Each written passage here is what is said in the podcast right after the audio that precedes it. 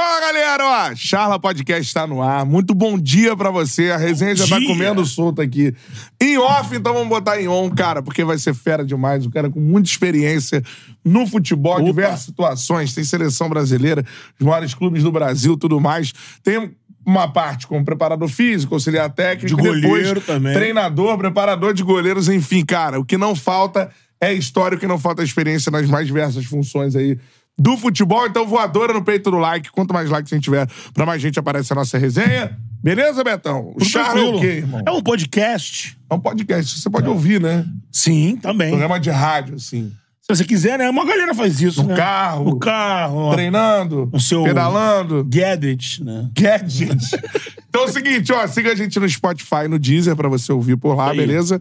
É, no Spotify somos o podcast de esporte mais ouvido do Brasil. Som limpíssimo by Paulo Sound. Paulo Sound, isso aí, show de bola. Então, ó, siga a gente no Spotify, no Deezer, no Spotify também já tem vídeo.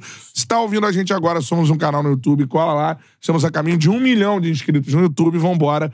Essa é a parada, beleza? Arroba Charla Podcast em todas as redes sociais, Instagram, TikTok, Twitter e Quai. Você assiste os rios, tudo mais. Os próximos convidados, a agenda. Então cola lá nas redes sociais do Charla Podcast. Eu sou Bruno Cantarelli, arroba Cantarelli Bruno também nas redes sociais. E você é o... Arroba o Beto Júnior Underline. Pode Siga o. Betão. Segue.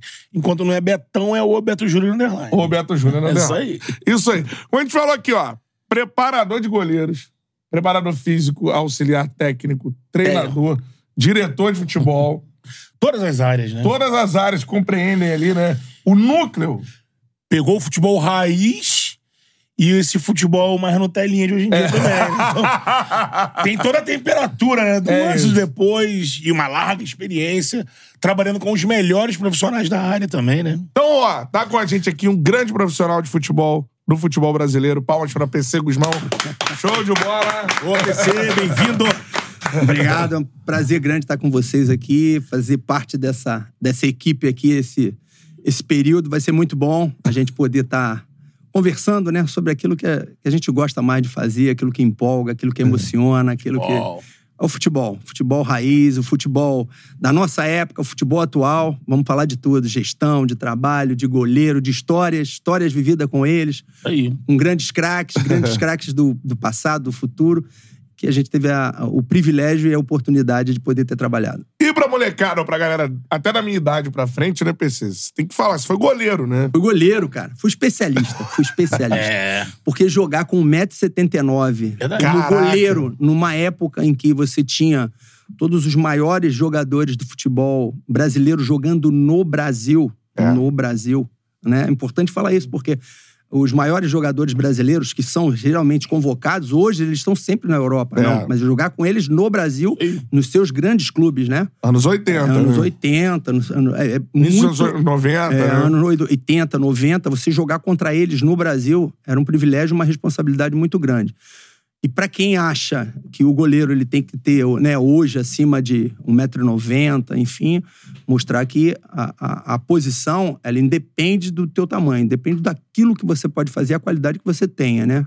Treinamento. Então, assim, eu tive muita. é, é, tive muitas oportunidades de poder ter participado de outros desportos que me deram é, é, até uma, uma qualidade maior quando eu vim jogar futebol no gol. É isso. Né? Agora, então, fala pra gente sobre isso, assim, como então, é que assim, eu surgiu. joguei. Eu comecei jogando futebol de salão. né? Eu joga- anti- antigamente, a gente tinha os jogos intermunicipais dos colégios. sim. E eu joguei, eu morei em Sepetiba, depois morei em Santa Cruz, Campo Grande. Então eu jogava os inter- o, o intermunicipal pela, pelas minhas equipes. E a gente tinha a oportunidade de aí sim ganhar bolsa de colégios particulares É. para poder disputar pelos colégios. Aí jogava handball, jogava voleibol, basquete. E isso vai desenvolv- desenvolvendo as habilidades, né? Tempo de bola, impulsão. E, e me ajudou bastante com o salão. E quando eu vim para o campo, já tinha uma, uma, uma mobilidade grande, apesar da, da baixa estatura. Mas tinha mobilidade, tinha uma capacidade de, de, de visão grande, de recuperação. Enfim, de jogar com os pés, né? Hoje Sim. que todo mundo pede é, para o goleiro jogar, Participar, jogar né? com o pé, participar do jogo. É outra saída de gol. É. Então, assim, eu tive, eu tive é, é, é, uma grande experiência, oportunidades de outros esportes que me desenvolveram, ajudaram a me desenvolver na minha, na minha função de goleiro. E aí, fala um pouquinho sobre a sua carreira como goleiro. Então, a minha carreira como goleiro, ela foi é, paralela à minha vida acadêmica também, porque aí eu, eu fui Começou estudar, estudar. educação física, fui estudar educação física, também aproveitando a bolsa que na, naquela É. época Fugap te dava essa Aham. oportunidade, jogando pelo Campo Grande, depois fui pro Botafogo, no, no- no Sub-20, É. e fui estudar. E aí passei, quando já estava su- subindo pro profissional em 1982, já estava formado em educação física. Caramba, olha só. Então, mas assim, era. Mas isso aí. Isso assim, é raro entre os é raro, jogadores. pô. né? e, e na época, né? Porque era Também, muito difícil raro. você ter um atleta profissional de futebol Formado. formado. em curso superior. Mas isso aí eu tenho que agradecer muito ao meu pai, porque, como minha família é uma família de. eh, Tem, tinham muitos jogadores profissionais ó, e muitos exemplos. E meu pai foi muito importante na tomada de decisão, de sentar comigo, eu lembro até hoje, num quartinho, sentar e falou: você quer jogar futebol? Quero. Você tem que ter uma profissão.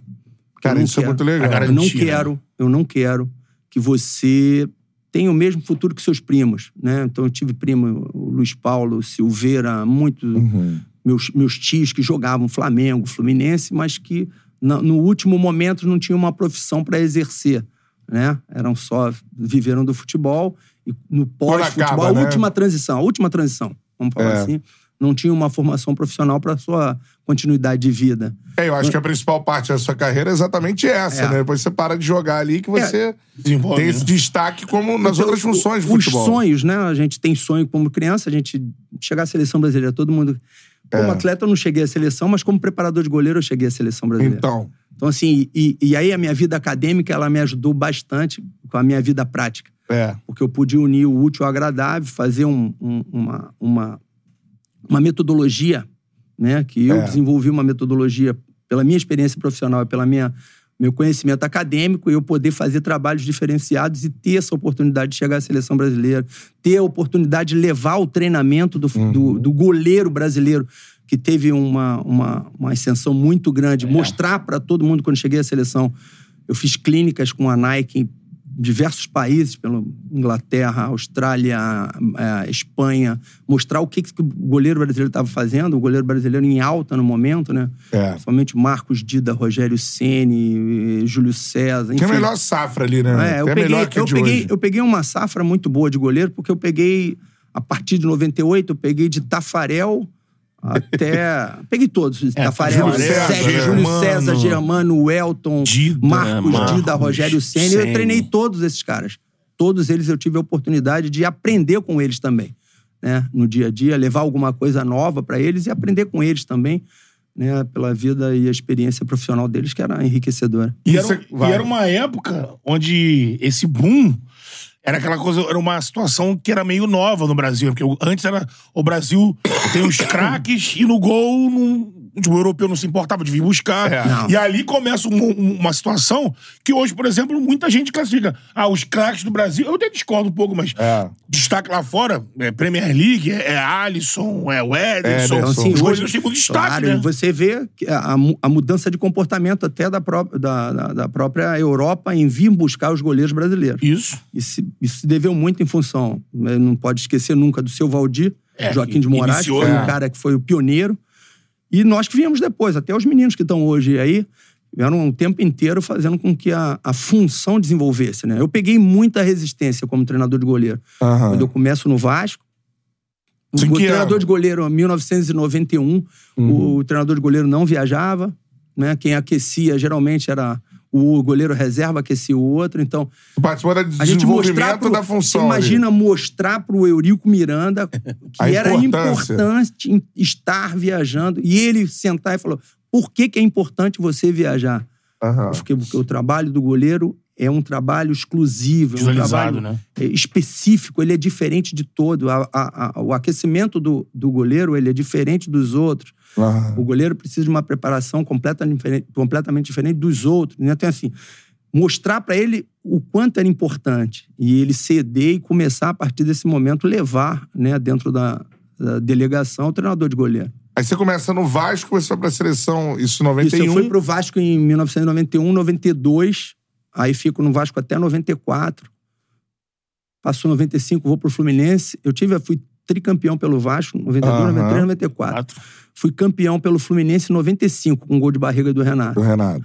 Aí, em 95, final do jogo, o Flamengo me leva. Em 96 fui campeão pelo Flamengo. Então, fui- peguei uma época de, como treinador de goleiro muito boa. É. Aí saio, aí eu venho o convite do Luxemburgo para ir pro Santos em 97. Fomos campeão do Rio de São Paulo. Aham. Aí em 97. Show do Flamengo. No- isso, aqui no Maracanã. Aí fui em 98 pro Corinthians, aí nós fomos campeão brasileiro. Aí em 98 fomos pra seleção. Né? Aí, no, fiquei, aí nós, era, eu ficava seleção e Corinthians. É, é. E aí fiquei 99 campeão brasileiro, campeão Copa América, campeão pré-olímpico, eh, campeão É. paulista. Aí vem 2000 campeão mundial e a gente vem pro Vasco.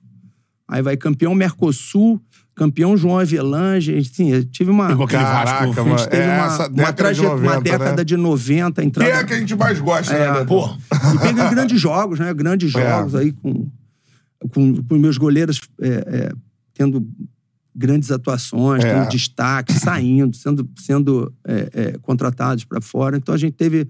Eu tive essa oportunidade, esse privilégio de tra- poder trabalhar É. com grandes atletas, grandes profissionais. Não, é uma pergunta assim que, que pelo menos é o que eu penso em relação a, ao nível dos goleiros.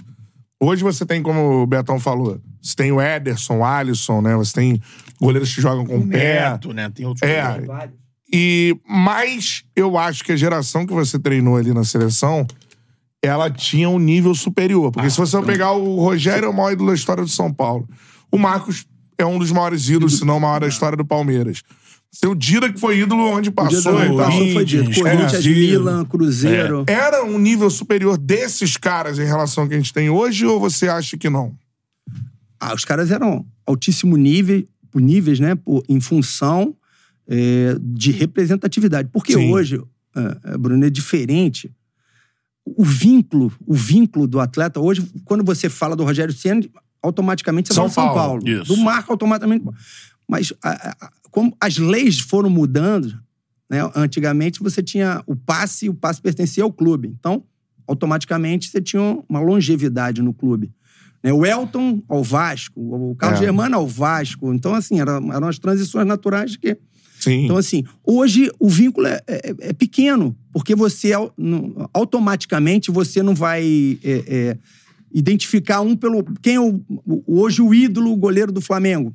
O último que passou foi o Diego Alves, É, né? é. Você ainda lembra, assim, foi o cara que ficou mais tempo. E do Vasco, o último que você vai lembrar quem foi? que Ficou mais tempo. Por quê? É. Porque não tem aquele. a- a- a- O vínculo, O né? vínculo que o, antigamente se tinha É. natural. Então, assim, quantos grandes goleiros não passaram no Vasco, no Flamengo, no Fluminense, no São Paulo, no Palmeiras, e não tiveram oportunidade em, em função da representatividade Sim, sim. que cada um deles tinha. É. Entendeu? Eu lembro do São Paulo que o Bosco era o eterno reserva do Rogério Ceni. Foi o Bosco. E um jogava, grande né? goleiro, né? Um É, grandíssimo o, goleiro. O Roger ficou, o Zé Carlos, no Roger, Flamengo, o Acácio. é. Eu fiquei, eu fiquei no, no, no Vasco um grande tempo, fui reserva do Acácio o tempo inteiro. Então. Hoje, quando as pessoas falam do, do PC do Vasco, foi em função é, é, de, Fla- de Flamengo e Vasco, aquela, aquela briga depois do, do, do- do gol do Cocada. Ah. Entendeu? Então, Ah. assim, é muito mais. É, é, é- quem é o Acácio? Ah, é É. o Carlos Germano. Então foram as décadas. É. Sim, é isso Então, aí. eram décadas, a gente tá falando de décadas. Hoje você não tem a identificação como se tinha antes. É isso. É. Mas esses caras, assim, você chegou a treinar o Tafarel também. Não, o Tafarel, não? eu não tive o privilégio de treiná-lo, porque na primeira convocação, quando eu, eu vou para a seleção em Pós 98. 98, pós 98, a gente convoca o Tafarel para o primeiro jogo amistoso, né, já, já- da, da época do Vanderlei, Ah. e o Tafarel fala que é a- a- acabou, para ele seleção Ah. já tinha dado, e aí eu não tive essa oportunidade de treinar o Tafarel. E Mas acompanhei... prepararam de goleiro na, na seleção também, né? É, na agora, função né? que você é, teve. é. Então, assim, eu não tive esse privilégio de treinar, mas acompanhei É. bem de perto, de estar disputando, de estar treinando, é, treinador de goleiro, e É. acompanhar ele e admirar. O Tafarel tinha 1,82m, então eu tinha muita Tem a identificação ver, né? em função de olhar e ver e perguntar, né? Conversar É. com ele. Ele também teve a oportunidade de jogar vôlei, ele fez todos os esportos de, de mão, handball. E isso facilitava Pra bastante. facilitar os Ah, movimentos E o e, mental tal. do Tafarel era absurdo. Absurdo. Né? Com preparação, né? Conseguia, né? Preparação, ele. Nos grandes jogos ele É. tava ali. aquele cara e sem, sem ser espalhafatoso. É, sem ser- sempre bem colocado, simples, né? A simplicidade, fazendo É. da simplicidade sua maior é, é, Virtude, né? virtude. Então, assim, era. Foi um cara, é um cara que marcou a época pra gente na seleção. É. Que vem. Desses caras, assim, qual é o que mais te impressionava Cada um tinha e por quê, assim? Dos caras que você treinou. características diferentes, né? Vamos botar o, o Dida dentro da frieza dele. O Dida aqui no, no, no título mundial, Mundial. ele não sabia nem que tinha acabado o pênalti. Aquela cena é emblemática. O Edmundo sabia. perde, ele... É. Edmundo vai sair, vai Impávido. todo mundo. E ele vem passando assim. O Dida tinha muito isso. Ele era frio. Frio, frio. A gente chegava, conversava, sentava. Não interessa a pressão do Analisava. jogo, ele, É. ele ia estar ali, né? Tinha uma, uma câmerazinha no trabalho dele, né? E não no jogo, uma câmera entre ele e a zaga pra mostrar o posicionamento dele. Eu já gostava de trabalhar É. com a imagem. E mostrava pra ele, corrigia. Falava, ó, Dida, a gente podia ter feito isso. E aí, o Dida não tinha folga. No pós-jogo dele, ele queria estar dentro do campo. Aí eu olhava, sentava com ele antes do treinamento, mostrava. Falei, Dida, você errou aqui, cara. Não, errei. Aí daqui a pouco tava o Dida no campo, vamos corrigir aquilo lá. Uhum. Então, assim, o nível de profissionalismo lá Nada em é por cima, acaso, né? Nada, um- uma frieza danada. E a gente... é, é, todas as informações faziam diferença nos momentos decisivos, né? Principalmente nas penalidades, onde o Didas a gente É, estudava muito e não né? tinha... A gente não tinha o que a gente tem hoje de ferramenta que te entrega... é, é, Quantos pênaltis o cara quantos bateu, pênaltis, aonde, qual é o do né? lado, qual é a preferência. Até o preparador tá com o é. iPad Era o- atrás do gol. é, você isso aí, escreve é, é, cara. hoje, hoje É. antes você tinha que ficar pegando os vídeos, olhar, ver quem era, quem era o batedor, quem é que fazia, assim. Você ficava. Isso era a função do treinador de goleiro. Sim. Você não tinha um departamento de análise de desempenho. Sim. Mas eram as funções que. o- por isso que eu vejo o Vanderlei, quando ele, ele vem para as entrevistas, ele fala, mas isso eu já fazia É, lá atrás com a é. minha própria comissão. Minha comissão tinha a responsabilidade de fazer isso. E a gente fazia. Mas não, não tinha um departamento específico De como análise. tem hoje Sim. né, um departamento de análise de mercado. Você tem um departamento de análise de mercado que todo mundo está buscando no mundo inteiro É. quem são os atletas que vão ficar livre, então os atletas que podem reforçar teu elenco. Tudo. Então, assim, hoje você já tem um departamento que facilita a tua chegada e contratar, dependendo do teu poder de investimento. É. Sim. Antigamente, não. Antes era dentro do que você poderia fazer Sim. né? Você vai, observa, faz. Dentro dos jogos eram observações nossas. E era rádio comunicador, auxiliar não ficava no banco, treinador de goleiro não ficava no banco, É. né? Era muito. Era, não, não, não, tem, não era um número de substituições que você tem hoje. Sim. Antes eram duas, depois É. passou para três, hoje são cinco. Né? Então, assim, a- as dificuldades eram muito maiores. Né? Se você colocar em proporção, as Claro. dificuldades lá atrás Com eram muito certeza. maiores. Então, isso fez, e, e o Vanderlei fez isso com a maioria que trabalhou com ele, era que buscasse, não ficasse limitado só à sua função única. Acho que você Ampliasse buscasse isso. ampliasse teu campo de visão, que ele ia precisar bastante. É. E isso deu um suporte imenso para todos nós, tanto que O Vanderlei, você pode falar que nesse aspecto, assim, ele foi revolucionário foi. Foi pro revolucionário. futebol brasileiro? Pro futebol assim? brasileiro. É, o Vanderlei já ele tinha uma visão e ele sabia ah, da importância, é, principalmente do aspecto mental do jogo, o aspecto psicológico, como ele teria que fazer uma preparação é, global, né, onde envolvesse todos os aspectos técnico, tático, físico e principalmente o aspecto psicológico. E aí ele traz a Suzy Fleury, né, para começar a fazer um, um, um trabalho paralelo ao nosso, para que o time tivesse mais preparação. E ele, na própria, é, no próprio dia a dia, né, trazendo mensagens para eles. E fazia com que a gente também pudesse ler e trouxesse, trouxesse para ele, né, abastecesse Aham. ele de, de situações eh, que pudesse fazer com que a equipe pudesse evoluir no dia a dia. É. Então, assim, ele, teve, ele trouxe muito. Hoje, quando ele, eu vejo ele. Não, mas isso aí eu já fazia em, lá em 1980 e pouco, lá eu já fazia. É que ele foi um cara visionário. Só que um. Foi à frente do tempo dele. Ela- Comissão era técnica frente. recheada, Uma comissão recheada, todo mundo bem formado, todo mundo estudando, todo mundo procurando Novidades. informações, né? Eu lembro do Vanderlei até, né, tecnologicamente falando, tem a situação do ponto, ponto eletrônico no eletrônico, ouvido do genial. Ricardinho. né? Eu não tava, eu não tava com É. ele nessa, já foi. Genial, genial. Mas assim, só pra mostrar. Onde o cara tava, né? É o que, que o cara tava tentando fazer, né? No- Ele botava na cabeça do, do, do pensante dele É. pra ele poder dar as coordenadas ali pro Ricardinho. É o tempo inteiro. É. O tempo inteiro pensando em. Inovar. como- é, trazer a inovação.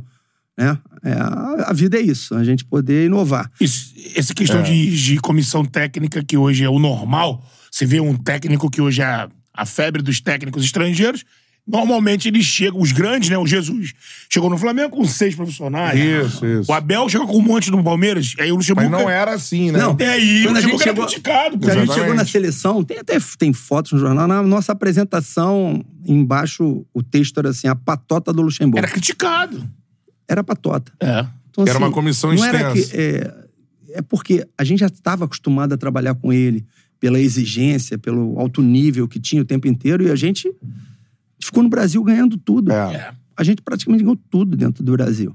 Tudo, tudo. E algumas vezes, né? É. E a gente ia, ia batendo. O grande problema, vou te dizer aqui, a gente não escreveu o que foi feito.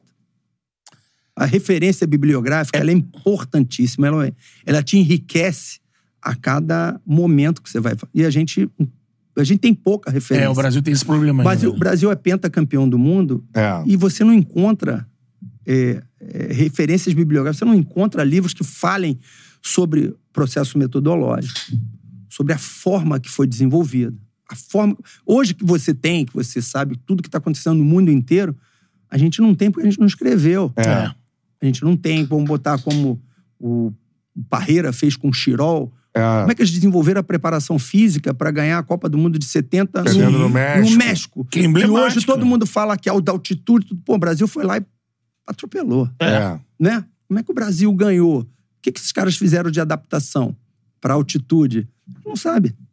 Como é, ah, o Zagallo conseguiu é, encaixar aquele time... Taticamente, Talentos, né? Taticamente. o- a gente só sabia quando a gente tinha o privilégio de sentar com o Zagallo e conversar. Conversar, isso aí. Mas de escrever, a gente pouco escreve. É, porque em 70. Aí ficou essa questão da literatura portuguesa, É. né? É, que não Até tem no- título mundial nenhum. Que aí você Até na pega... terminologia, É né? claro, porque assim, eu tive, eu tive é, essa oportunidade de ter ido trabalhar em Portugal. É. E aí, quando quando eu vi as minhas licenças brasileiras serem contestadas pela UEFA, eu tive um impacto. Eu falei, pô, meu país e aquela, e aquela Brasil, natural... país de é, pô, futebol. ganhei, o Brasil ganhou tudo. referência. Eu sou, ref- porra, participei de seleção brasileira e tudo. Eu não vou ser impedido de trabalhar aqui na Primeira Liga. Enfim, aquilo ali pra mim serviu de, falei, de estímulo. Eu falei, pô, É. então tudo bem. Eles falaram, ó, você não vai poder, mas você vai estudar. Vamos deixar você participar. E eu fui participar, né, do Instituto Português de Esporte e Juventude para Aham. ver o que os caras estavam fazendo. E realmente eu vi que tinha uma metodologia, que tinha uma organização completamente diferente daquilo que a gente fazia empiricamente. Aham. É. Que eram a- a- o que a gente trazia de influências e inspirações dos nossos antecessores. É que não é ruim, mas é empírico. Não, é, tá. é. né? Então aí você não escreveu. Exatamente. E o que, que os caras fizeram? Porque quando se fala em periodização tática, as pessoas acham que é uma metodologia nova. E não é. Ela vem desde 1962. Ela passa a estudar, ela leva o futebol para dentro da universidade e passa a estudar. E desenvolve um método que foi o Vitor Frade. Ele desenvolveu um método. E esse método foi aplicado e é um método vencedor até hoje. É. A gente não fez em função de que cada um que ganhava dentro do Brasil achava que tinha encontrado a fórmula mágica. E não passava. É. É minha. É. Isso, é, isso foi um problema nosso. A Barreira tentou muitos anos fazer com que todo mundo se abrisse no futecom, né? Sim, cinco horas, é. né? Todo mundo ele fazia o final, final da temporada, fazia um futecom É. pá, pra ver o que cada um fazia. Trazia Ninguém- grandes nomes, né? Mas ninguém fazia nada. Ninguém queria trazer. Eu lembro uma vez, 2003 ou 4. Eu levei para eu levei, eu mostrei no Futecom a forma que eu estava trabalhando no intervalo do jogo que eu já estava trabalhando com a imagem, edição de imagem, que era até o Felipe Ximenes, que era o meu a- meu, Pô, olha só. meu auxiliar de imagem. É. Então a gente, ele fazia lá em cima, ficava com uma câmera, com um delay, né? É. um delay e eu com o rádio eu comunicava com ele. Quando saiu um lance, ele tinha 30 segundos de delay, a, a imagem só ia chegar pra ele 30 segundos depois. Depois. Avisava. Não, eu falava, Ximenes, grave esse lance e leva. Então a gente tirava dois, três, quatro lances importantes, né, ou de ofensivo ou defensivo, levava, ele já plugava. Então assim, ele ficava e levava pro vestiário. Então, Aham. O Parreira achou aquilo ali, mas aquilo quem começou a fazer foi o Wanderlei, quando eu era auxiliar dele em São Paulo. Essa parte de imagem, de edição de imagem, ela veio do vôlei. Sim. É. E assim, porque a Roberta, que era auxiliar do, do Bernardinho, a Roberta já trabalhava com a imagem Caraca, no vôlei. olha só. Então, assim, Aham. você se- quando se fala em departamento de, de análise de desempenho, a imagem eu comecei a fazer no futebol porque o pai da Roberta ele desenvolveu um programa para que eu pudesse fazer no futebol. Mas essa parte de filmar e, e cortar, ela veio do vôlei, que a Roberta ficava em tempo real. Não sei se vocês lembram. Sim. A época do Bernardinho, tudo, tudo, tudo. Bernardinho ficava e o auxiliar ficava com, com um laptop Top. e ele ficava e ele passava e É. bloqueava e pegava as ações todinhas do seu adversário. A Roberta, que era auxiliar, ela tava com um programa que o pai dela desenvolveu. Caramba. Trouxe É, vira- futebol. bate e aí eu, aqui, eu ali. levei Então, essa. você teve contato com ela. Eu tive contato, o pai dela desenvolveu um programa, ele me ensinou, ela me treinou. E eu comecei a fazer com o Vanderlei isso em 2000, final de 2001, 2002. Caramba, olha só, cara. A gente começou a fazer isso aí, trazer a imagem. E aí, quando eu, eu vou para carreira solo, eu trago o Ximenes, que de- dominava essa área da informática. Eu falei, a informática vai crescer dentro do futebol aqui. Aham. Ela vai tomar conta. Tanto que eu chego, por exemplo, ele estava falando do Botafogo. 2005, quando eu chego no Botafogo, eu tenho uma, uma, uma matéria com Lédio Carmona na revista Placar. É de repórter. Lédio Carmona. Hoje comentarista. E o Lédio fez uma foto comigo eu sentado, tinham vários laptops assim. Porque a gente trabalhava já com a parte de edição, fazia tudo isso aí. E eu lembro que eu fui chamado de treinador laptop. Joel, então. o Joel, já tinha trabalhado com o Joel como treinador de goleiro. Ah. E aí, quando o Joel, o Joel com a, pô, as tiradas dele, né? Quando ele É. ia falar, pô, vai jogar, vai jogar contra o treinador laptop. Então, assim, cara, tinha umas sensacionais. O novo sempre O novo, é encarado o- assim é, tipo, Mas você, você deu várias características, eu acho, nem do- dos profissionais de futebol, mas da sociedade brasileira. Primeiro, individualismo. Mano, se eu tenho, eu não vou passar, porque tu É não meu. tem que sair meu aqui. Que você Mas- se dane. Aí outra parada é falta de organização, né? O povo brasileiro não se organiza. Vai você levando. falou, ah, não, se desenvolvendo métodos, É, né? Na época do- claro. do, Vanderlei e tal, depois você como treinador. Mas a escrever, organizar, né? Você fazer algo profissional em termos de ensinamento, né? Isso não existia. E a gente era- da mídia da época criticava essas Porque- coisas. Criticava, Achava que era uma professor de- Porque, Exatamente, porque, exatamente. é porque existia, existia, hoje em, em menor proporção, é, uma resistência natural do profissional do campo, né? Aquele que veio de dentro do campo, que foi jogador, com É. o professor. Sim. Né? Era um. Um não deixava o outro É, se o aproximar o acadêmico. tempo inteiro, ah, o acadêmico, assim, e, e um não caminha sem o outro, cara. É isso. Lógico. A ciência é importantíssima em qualquer É não segmento. Fla-Flu, né? É um É caminho lógico, do meio. em qualquer ali. segmento. Hoje você precisa da ciência o tempo inteiro. Você precisa estar É. fundamentado por artigo para você desenvolver qualquer Olha situação. como o americano lida com a ciência no Claro, esporte, pô. O tempo lado inteiro. lado. É estudo o tempo inteiro. É. O cara é, É. estudado o tempo inteiro.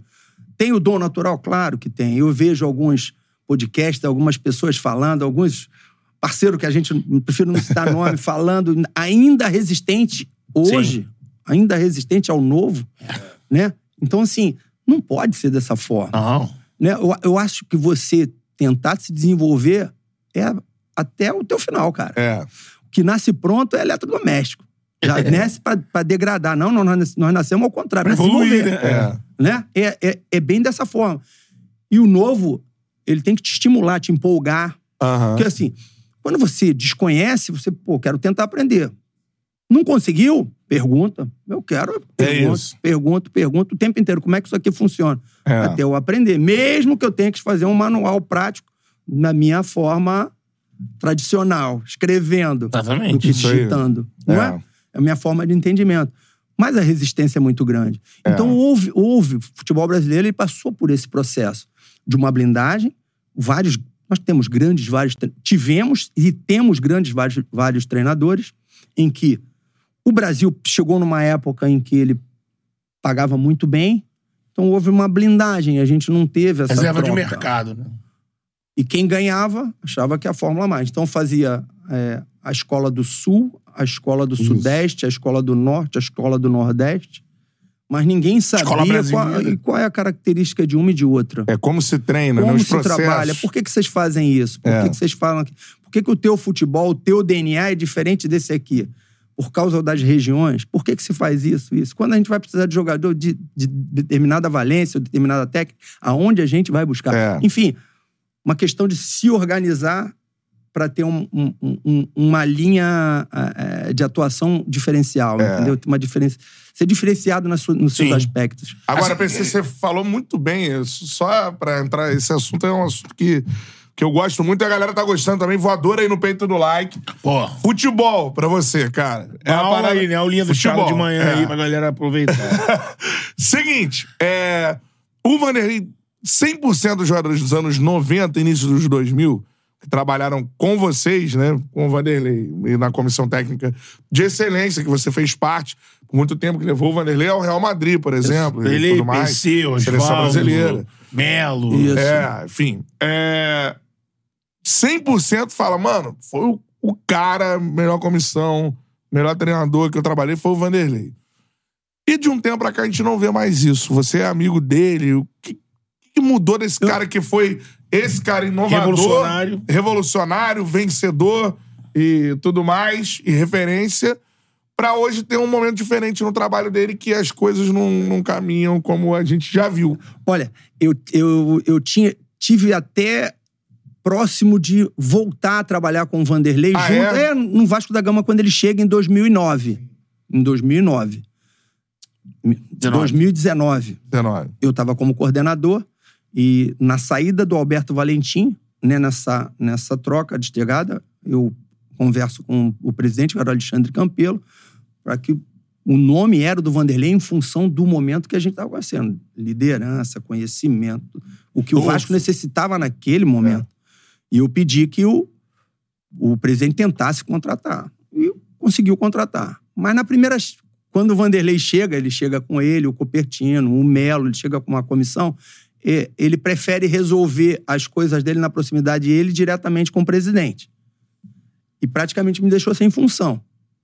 Mas que loucura, Ele me sério? deixou sem função. Ah, E aí eu vou desenvolver o que a gente já estava desenvolvendo no Vasco, um processo metodológico de formação, de base. junto com o Carlos Brasil.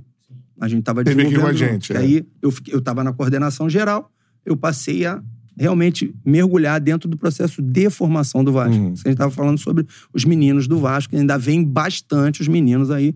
Então a gente passou. Então eu não tive a oportunidade de poder estar mais próximo do Vanderlei De e ver o- isso. e voltar a conhecer o dia a dia dele. Desse não momento. pude ver mais. Então, eu fico até. eh, Eu, eu não posso opinar o que, que aconteceu ou não, porque eu não, eu não tenho conhecimento daquilo que ele está desenvolvendo Hoje. hoje, né? A vida, a nossa vida, é, o processo de quando a gente fala em inovação, renovação, tá? A gente, o, o- mundo ele gira e automaticamente a todo dia tem uma coisa nova. É isso. Então assim, a gente tem que saber separar o que é tradicional e o que é arcaico, né? Tradicional diferentes, é. é aquilo que você sempre fez e você pode dar vida hoje. Ele é tradicional. Ele é um método tradicional. Aquilo que a gente traz. Bota estilo de jogo brasileiro, Pronto. drible. E pá, continua sendo tradicional. E o eficiente. arcaico é aquilo que a gente fazia antes. Que não aplicação de treinamento, ou se é de gestão de grupo, ou se é de comportamento de dia a dia. Ou isso não cabe mais, não O dá mais para né? fazer isso. Forma de falar com o jogador de Então- hoje, né? Então, é, a, a nossa vida antes. é uma um, é, profunda se atualizar o tempo inteiro, podendo estar É. acompanhando aquilo que aquilo que está se exigindo de você, até dentro da tua casa, cara. Uhum. Até na formação da sua família, dos seus filhos, Aí. dos seus netos, você se você não acompanhar, você fica para trás e vai achar que o que você fazia lá atrás era melhor. E não é. A gente precisa só estar acompanhando o que vai fazer. Então, essas duas palavras são fundamentais na vida de qualquer ser humano. Aham. Então, assim, eu não posso, não posso é, falar, ou, é, falar sobre o que está sendo feito, porque eu não- se você não está vivenciando, É. entendeu? Mas eu posso falar para você que antes ainda tinham muitas coisas boas que eram feitas que ainda tem vida a- atual, ainda tem vida hoje. E até quando eu estou dando aula na, na CBF Academy, é. Tem muita gente falando aqui sobre suas eu, aulas. eu e tal. trago eu trago muita coisa que foi feita e dando vida hoje como com um processo metodológico bem prático de fácil aceitação, de entendimento. Uhum. Então assim, eu peguei uma última uma última turma da licença A agora. Os jogadores que vão ter voz ativa agora estão e- estão sedentos de, da, da transição Aham. de dentro do campo para fora, para beirada do campo. É eu peguei isso. agora. Juan tá assumindo a seleção. Vitor Luiz teve Felipe o convite. Luiz. Felipe Luiz Tá, Ah, no tá, sub-17 do 17 do Flamengo. Flamengo. É, Hever. Eu peguei essa turma agora e, e trouxe pra eles é, o futebol. Eu não vou ensinar, ensinar futebol pra eles. Eu vou tentar, da forma que eu entendi, uma metodologia que hoje está sendo usada, que é febre no mundo. Mas tem outras. Então, são várias escolas, mas tem um processo metodológico que hoje ele está difundido no mundo. Ele está em alta no mundo, que é a periodização. Então, É. eu tive a oportunidade, o privilégio de poder ter trabalhado em Portugal, visto como está sendo feito e estudado com os caras. Com Explica pra gente o que é. formação portuguesa Ah, e com especialização na França. Eu fui periodização. periodização tática. Ah, É. É que dentro das fases do jogo, das transições das organizações e as bolas paradas, os aspectos não podem ser trabalhados isoladamente. Que que- hum. Quais são os aspectos? Físico, técnico, tático e psicológico. Eu acho que cada. Quando você entra no campo, você perde muito tempo e perde se você for isolar um desses aspectos. Por exemplo, voltar atrás. Aí eu vou num, num modelo mais arcaico, Arcaico. nosso, em função do que a gente fazia, que era empírico. É, antes, uma pré-temporada no Brasil. Primeira fase. Vocês vão, vocês vão fazer porque vocês acompanhavam. Peri- periodização física. Era só trabalho físico. Aham. Antes. Tô falando antes. Nem tocava na bola. Segundo momento. É início ali da. da É. Início da pré-temporada. Ninguém lá, tocava. Ninguém tocava na bola. Galera voltando. Só Segundo momento. Periodização técnica. É. O último momento, a última fase, era uma, uma, uma periodização tática, que aí entrava uma formação do, do time. Aham. Vou, vou falar pra vocês e, e vou, vou remeter ao que a imprensa falava ao início da temporada. No início da temporada, quando começava a competição, primeiro jogo, entrevista coletiva. Primeira pergunta. Você acha que com quantos jogos É. teu time vai estar pronto pra desenvolver aquilo que você pensa? É. Você acha que você tem tempo mais pra hoje? Isso, Porra. Hã? Não. Teu time tem que entrar jogando. Senão você tá fora. Você imagina. Num campeonato brasileiro. Vamos lá pro campeonato brasileiro. 38 rodadas. Qual é mais importante, a primeira ou a última? É a mesma coisa. Pô, vale É. três pontos. Três pontos. Então como é que eu vou achar que eu... Começar a É, vou, aquecer. vou começar aqui Entendeu? devagar. É. Então, assim, não tenho mais como. Então, e- e, quando você entra no campo, você tem que treinar o jogo. É. Já Você não tem mais tempo pra pensar em aspectos isolados. Você tem que fazer um treinamento que una. Em global, é, vamos... ah, esquece. Não- ah, eu não sou adepto à periodização tática. Tá, mas tem a periodização mista. Você pode adequar, a metodologia é sua. É. Você tem que ter conhecimento daquilo que você vai aplicar. Porque quem vai exercer é o jogador. Então ele tem que ter um entendimento Uhum. e estar preparado. Não é isso? É. Então, assim, a forma que você vai fazer é sua.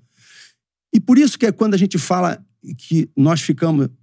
é, porque cada um achava que tinha a fórmula mágica, não tem. Você pode simplesmente explorar e você desenvolver melhor do que eu É. que explaneio. e o- Mas cabe, a- cabe a, a- a nós mostrar, cara. Mostrar, É. desenvolver, interagir, você botar a tua forma. Pô, como é que você trabalhou? Como é que você fez? Tinha uma parte na, na, na CBF Academy, não foi na, na licença deles agora, não. Foi uma licença A que eu dei aula em 2019. Tava na turma Renato Gaúcho, Lisca, Dorival Júnior, é, Gilson Kleina, Aham. Tiago Nunes, eu dei aula pra essa turma. E eu provoquei neles, né? Porra, você vai lá. Qual o primeiro impacto que o cara está... Porra, o PC vai dar aula pra gente. É. Falar, O que, que esse cara vai trazer pra... É normal. É. O cara vai trazer o que aqui?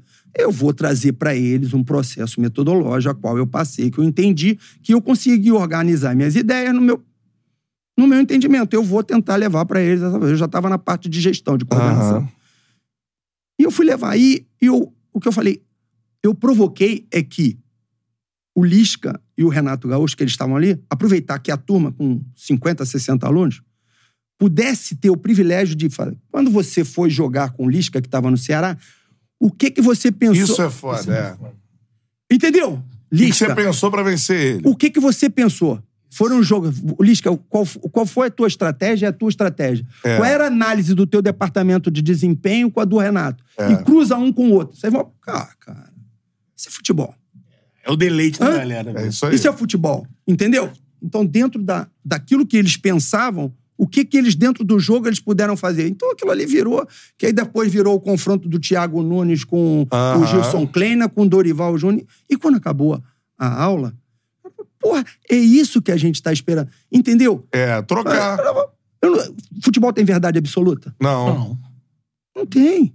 Existem métodos Tem fute- metodologia. que vão ser aplicados. E aí É. cada um O vai que, dar o que você tem que levar pra eles é, com a tua experiência, aquilo que você já passou, que você já rodou, que você já estudou, que você já se preparou, numa área docente, docente que eles estão sentando ali para eles vêm cedendo, é, cedente, cedendo o, o- o aprendizado, querendo ver.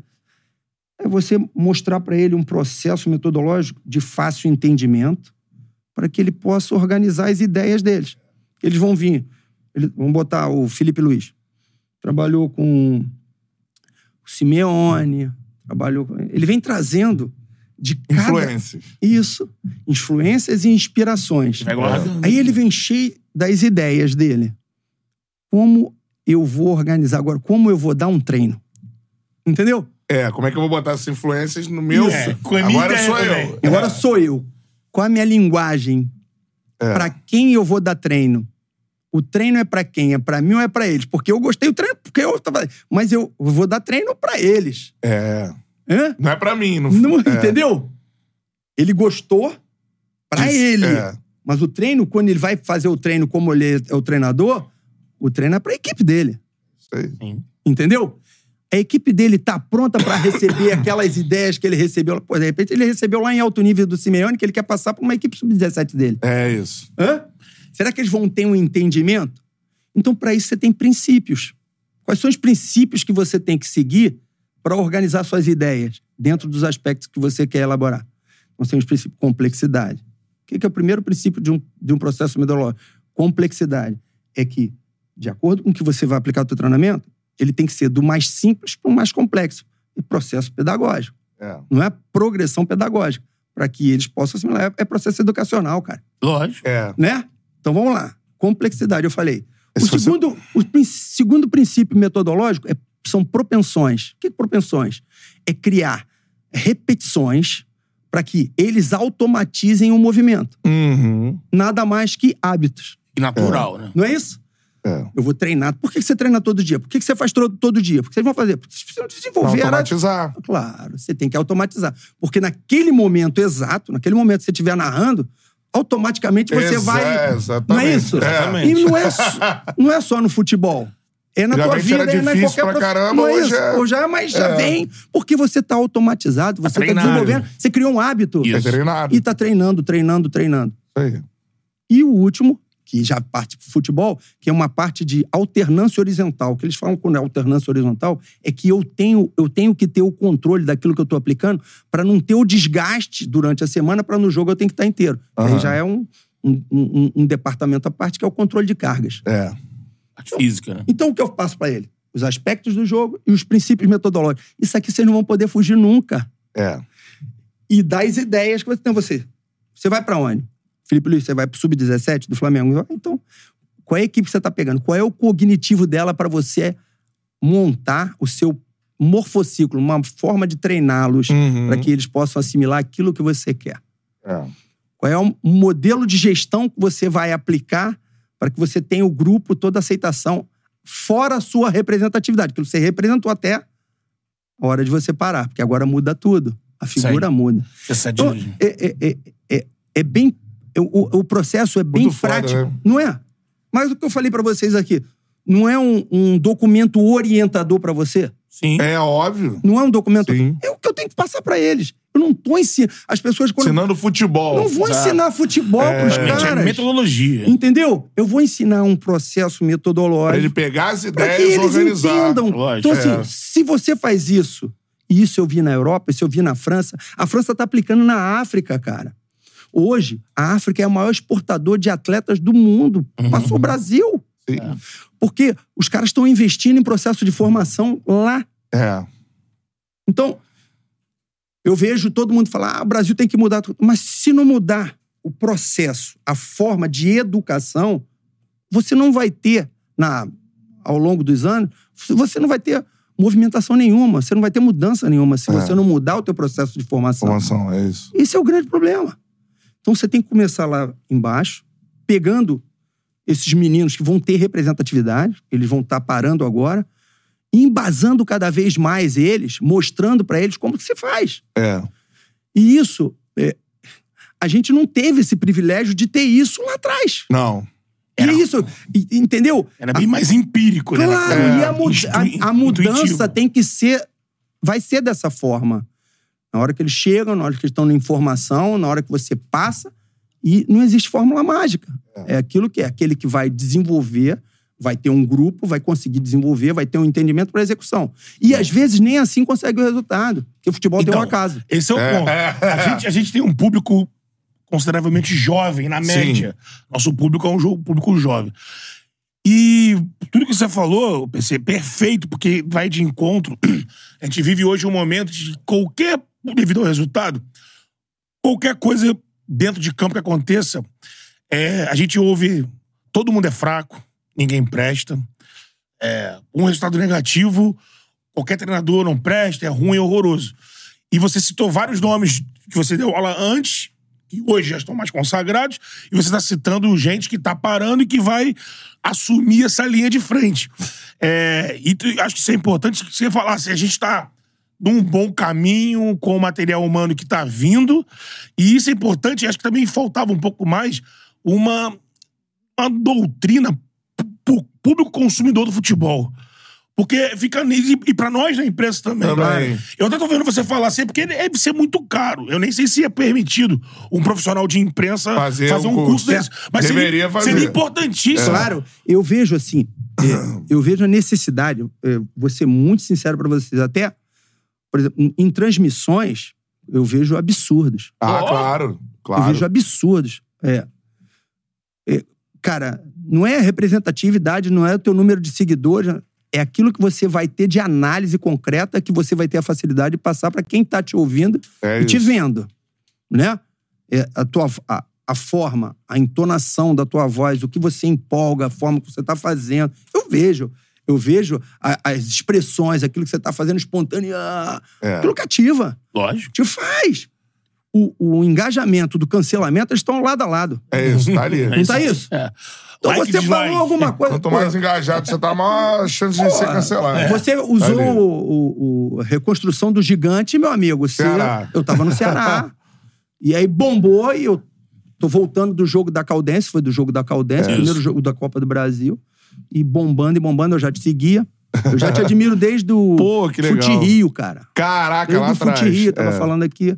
Eu vejo, gosto, tô olhando, tô vendo, crescendo, crescer, cara. Pra mim, eu bato palma. É. Tem que bater palma.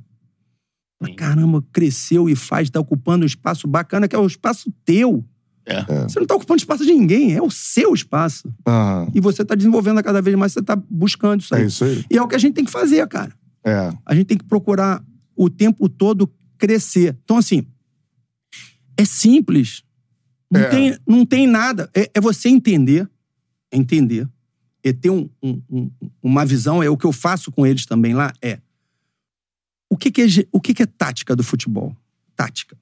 Quando as pessoas falam, ah, tática. A tática é a gestão de um espaço. O treinador tem que gerir um espaço. Para isso, ele vai usar uma tática específica, né? Então, ele tem que gerir 105 por 68. Como ele vai gerir? Não me interessa o número, o número que ele vai estar usando nesse espaço. Uhum. O que, vai, o que vai me chamar a atenção, quais são as ideias que ele quer desenvolver. É.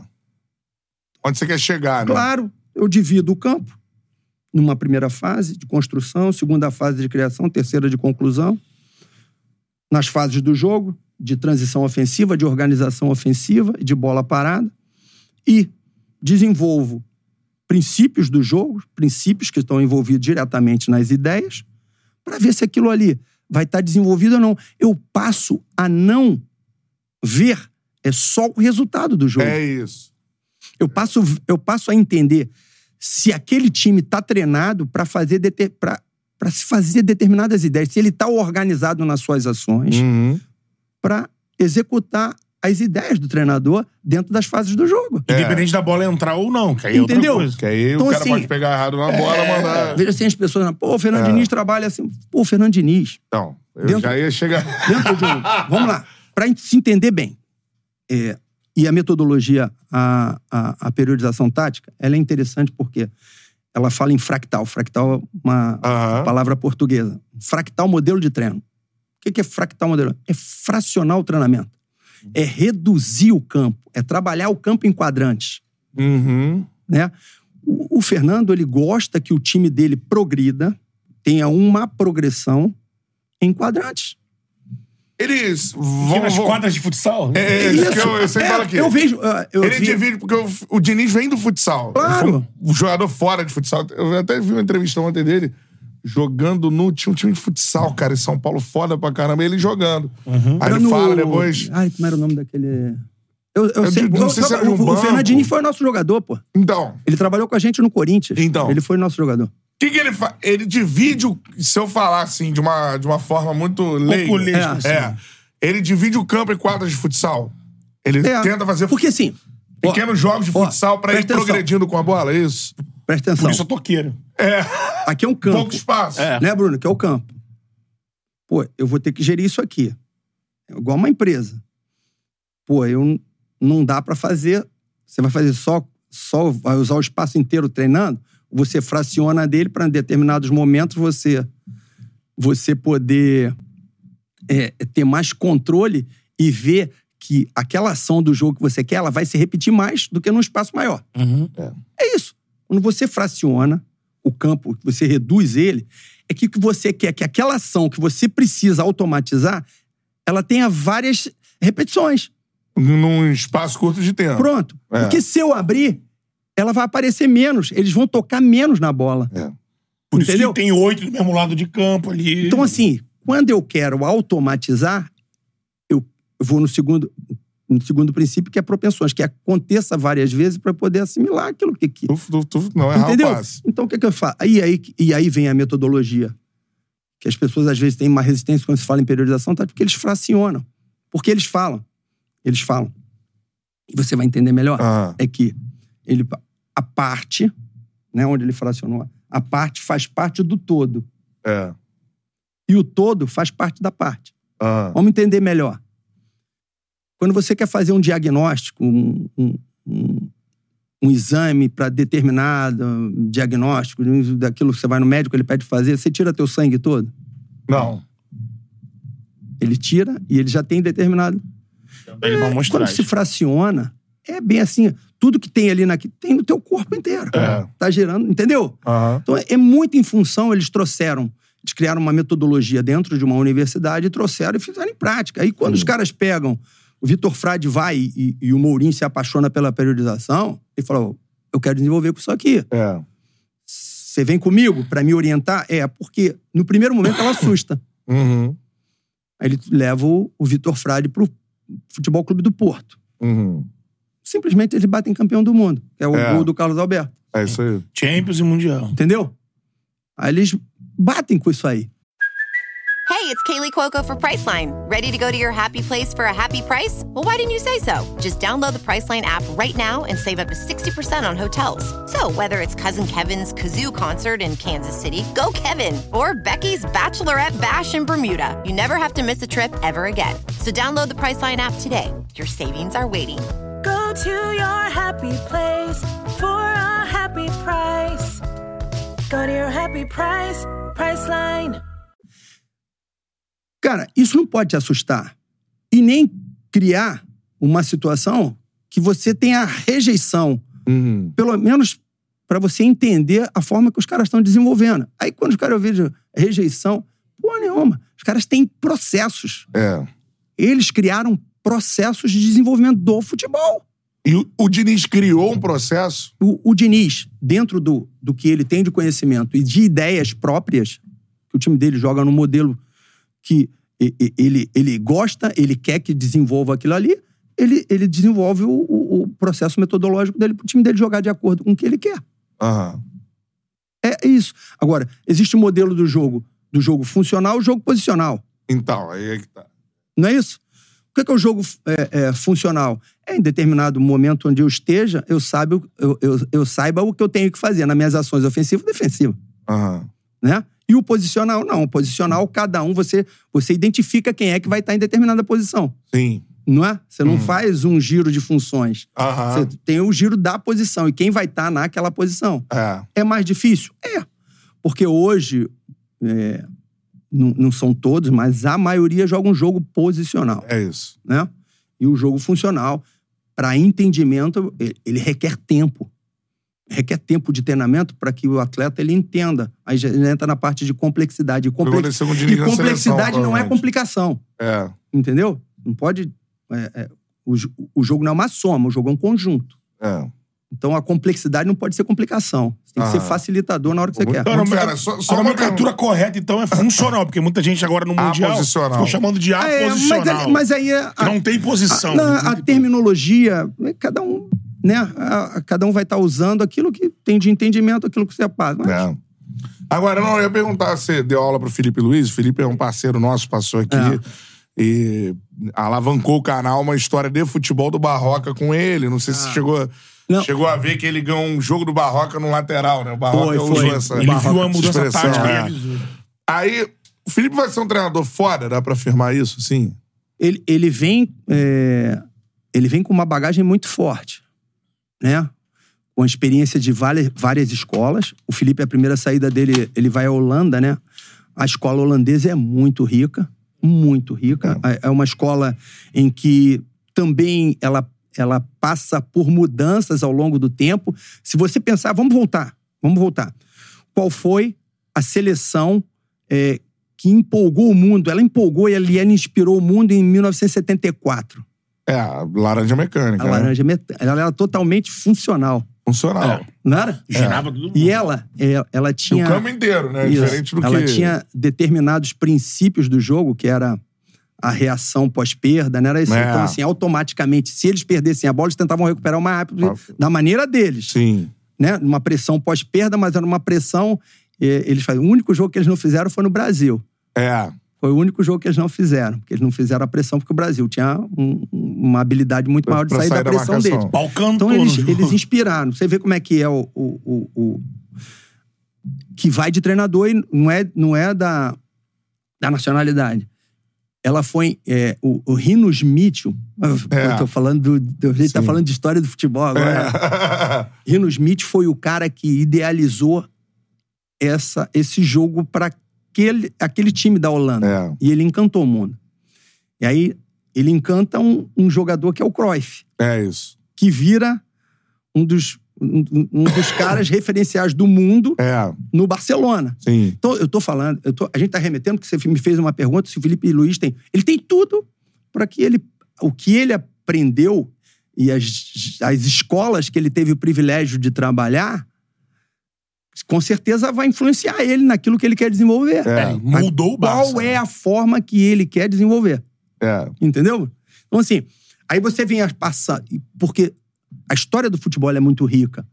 As escolas que influenciaram o mundo, nós influenciamos o mundo. Sim. Você conversa com o Guardiola, o Guardiola fala Claro, da, escola da de brasileira. 82. Aí, mas você vai. Quem trouxe mais é, é, é, a, a, a parte de, de jogar por um lado mais funcional, que ele fez o Barcelona do tic-tac do Barcelona, foi o, o, o, o, o Cruyff. É. Mas se você olhar disciplinarmente, ele vai falar do Bob Robson É. que foi o que, que foi na saída do Cruyff, eles levam, porque o Cruyff não ganha nada. É. O Cruyff não ganha no Barcelona, mas ele encanta o mundo jogando futebol. Cara, eu acho muito parecido com música, cara. Porque Muito. você pega as influências e, E- constrói um novo estilo Claro, ali. porque se você olhar, É. é. porque você olhar, você vai ver assim, as trocas, e nós vamos chegar nisso lá, é que a gente tá falando da Holanda, porque o Felipe Luiz foi pra Holanda. Ele vem e, e tem o jogo funcional, que é do Rino Mitchell. Na, na troca no Rino Mitchell, ele vem o Vangal, que já é contrário a um jogo funcional, É que ele quer o isso. jogo posicional. É. Entendeu? E eu lembro per- perfeitamente, porque na minha época de seleção era o Vangal, o treinador do Barcelona. Aham. E o Rivaldo era louco com o Vangal. Era putaço, é. Porque o Vangal queria prender o Rivaldo na ponta esquerda. É.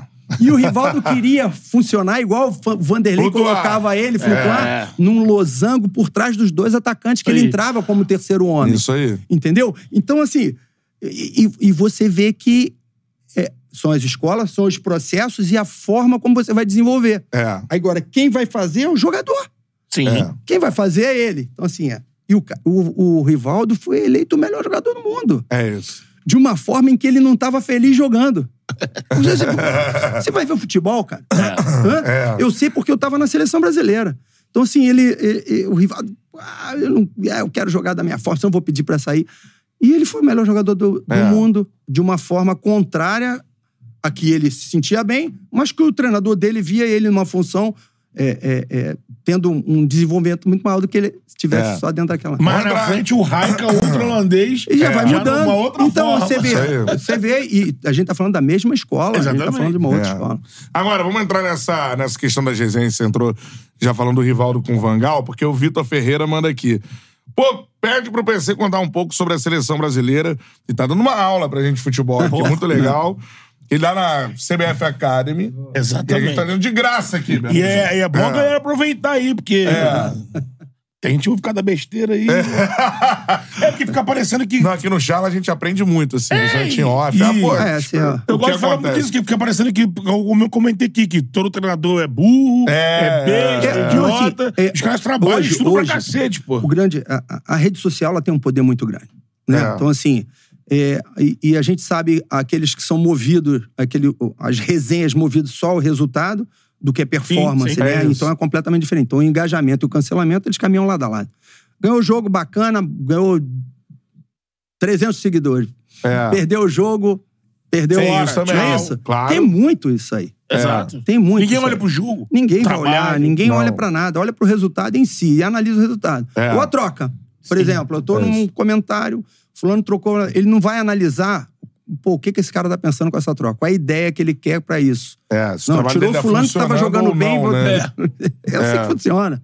Infelizmente, é uma, isso é cultural. É. Isso é cultural. É. Agora, o Ah. Vitor Ferreira pergunta aqui, ó. Pede pro PC contar um pouco da seleção brasileira de 99, que ganhou a Copa América com aquele golaço do Ronaldinho contra a Venezuela. Olha não ganhou fez. com um golaço. né? É. Um golaço Foi durante na a estreia, campanha, né? foi. Na estreia do Ronaldo. Na estreia, Ronaldo. do Na estreia Ronaldo dele na seleção É. principal. Mas conta aí que a gente já tava resenhando fora do ar. Como é que o Ronaldo foi parar na seleção? É, o Ronaldo chega. Então, eu- a gente tava no Corinthians, né? Então, na, É. na época, era Corinthians e seleção. É, o Vanderlei fez como Era o Diniz Vanderlei. fez agora. Isso. É. E a gente tava Fez um pouco melhor, né? Só que o Vanderlei já tava exclusivo. 98, o É, Vanderlei, ele dividiu. quando termina a Copa do Mundo, ele, ele vai, mas a- ele não sai do Corinthians. A gente É. fica para dos jogos seleção e 99 não, ele já fica exclusivo e a gente fica no Corinthians.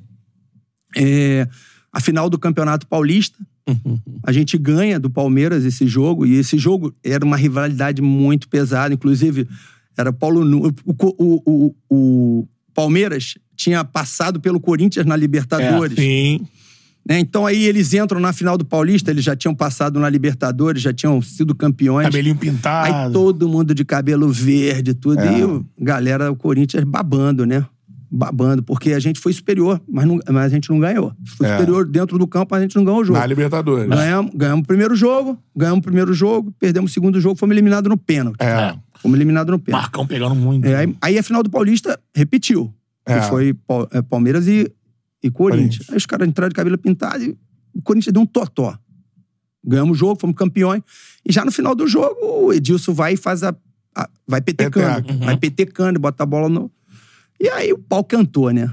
O pau cantou e eu, eu porra, eu senti que.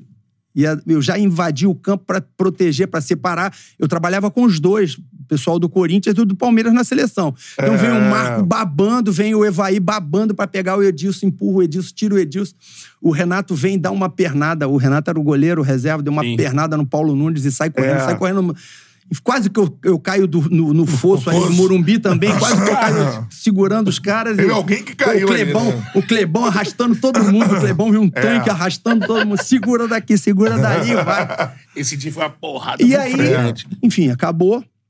A gente comemorou, recebeu a, a taça lá. E quando eu chego no vestiário, tem uma mensagem no meu celular do Vanderlei dizendo que o Edilson estava cortado.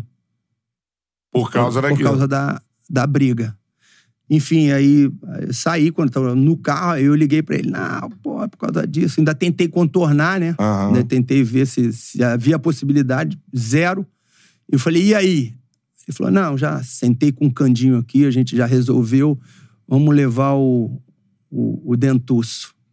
brincando. Tava assim, voando era- no Grêmio, O Ronaldo né? era... Molequinho voando. Vamos levar um dentocinho lá, porque ele tá faz... só faltando fazer chover.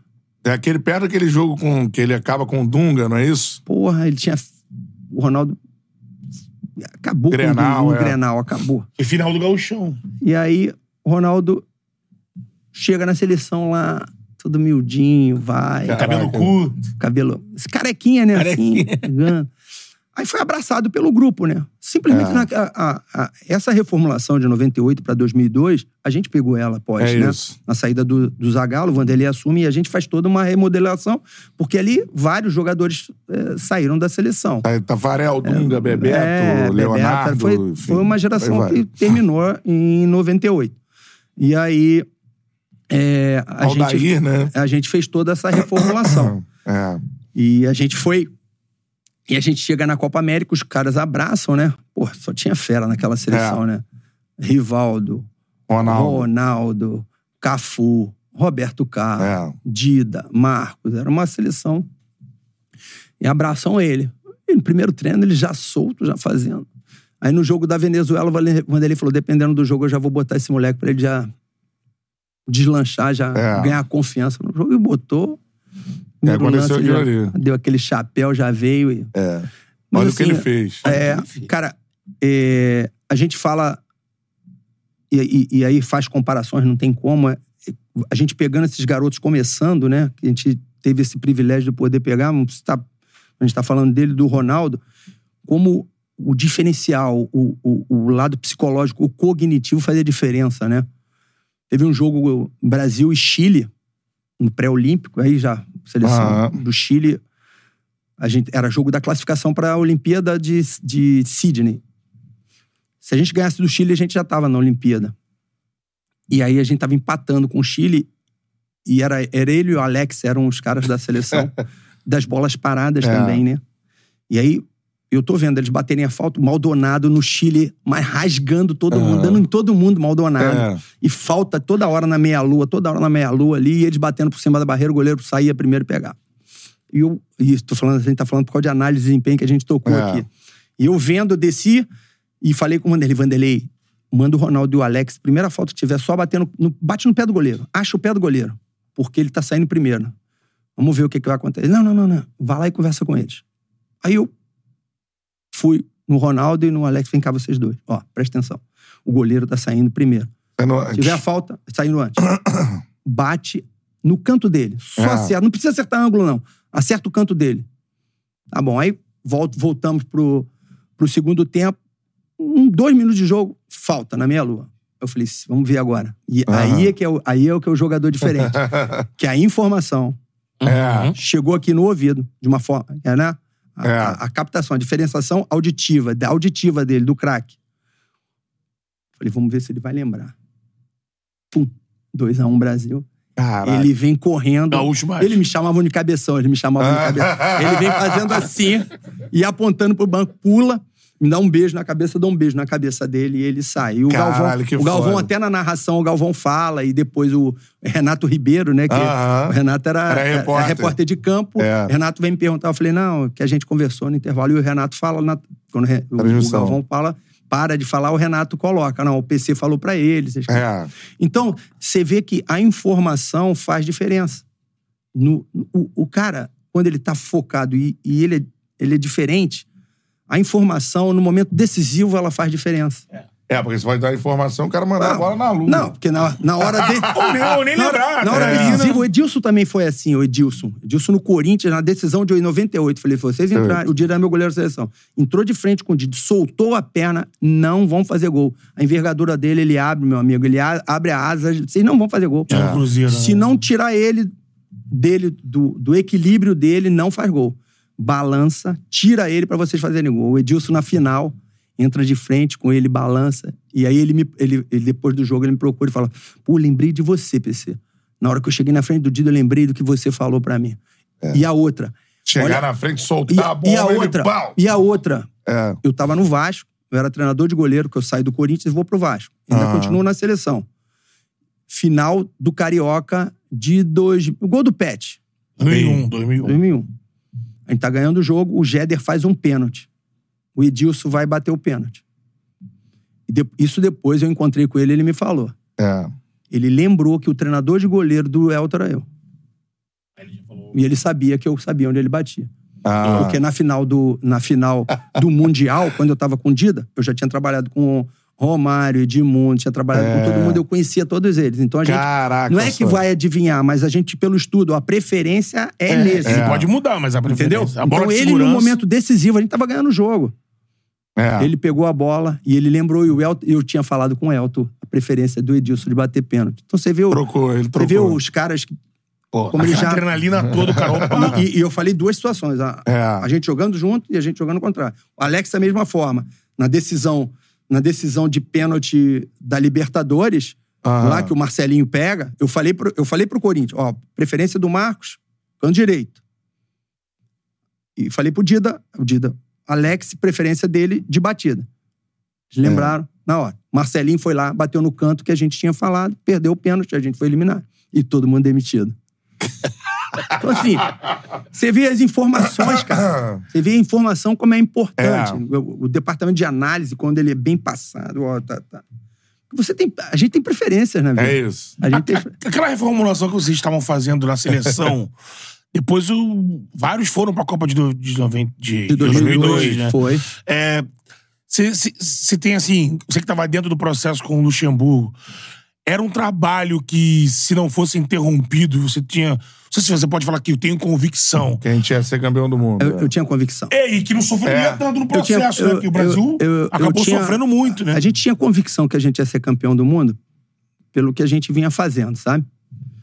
Porque pelo atual momento, pelo que a gente vinha conduzindo, né? A, a gente foi a gente saiu no momento da eliminatória que era eu a gente Argentina e a gente só estava revezando a, a liderança das Aham. eliminatórias. A gente tinha feito uma, uma, uma, uma reformulação e chegamos à Olimpíada, mas, mas não conseguimos disputar medalha. É, Né? cai pra Camarões. Mas eram né? muitos problemas paralelos, né? Então, assim, falei que era aquele momento, o extracampo ali foi muito forte. Na saída do Vanderlei, a gente ainda continua. A gente faz o último jogo contra a Venezuela. Candinho. Cândido do Candinho. 7x1, né? É, em Maracaibo. E Meio aí, time do Vasco, é, no ataque. ali, É, ali, Euler, Romário. Juninho. ali a gente tava no É. Vasco. Eu tava, eu tava no Vasco e na hora da, da convocação, o Candinho falou: eu vou fazer uma seleção com os dois times que estão em melhores momentos no, no Brasil, Brasil. que era Palmeiras e Vasco. E aí tinha. E aí foi Romário com Euler na frente. Juninho, Juninho, né? Juninho Pernambucano foi, com- foi assim com o Candinho. Candinho, pra mim, assim, PC, Juninho Pernambucano. Eu falei, isso é fenômeno. Eu falei, isso é fenômeno, cara. Isso é. O Juninho joga, bota pra jogar, marca, faz. Então era, era assim. Aham. A gente na, na CBF, a gente nas reuniões pra, pra, de convocação.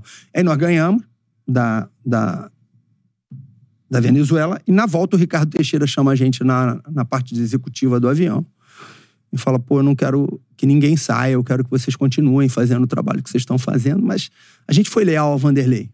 É. A gente chegou através dele, né? Então, assim, todo mundo queria ficar na seleção. Claro, seleção, É, pô.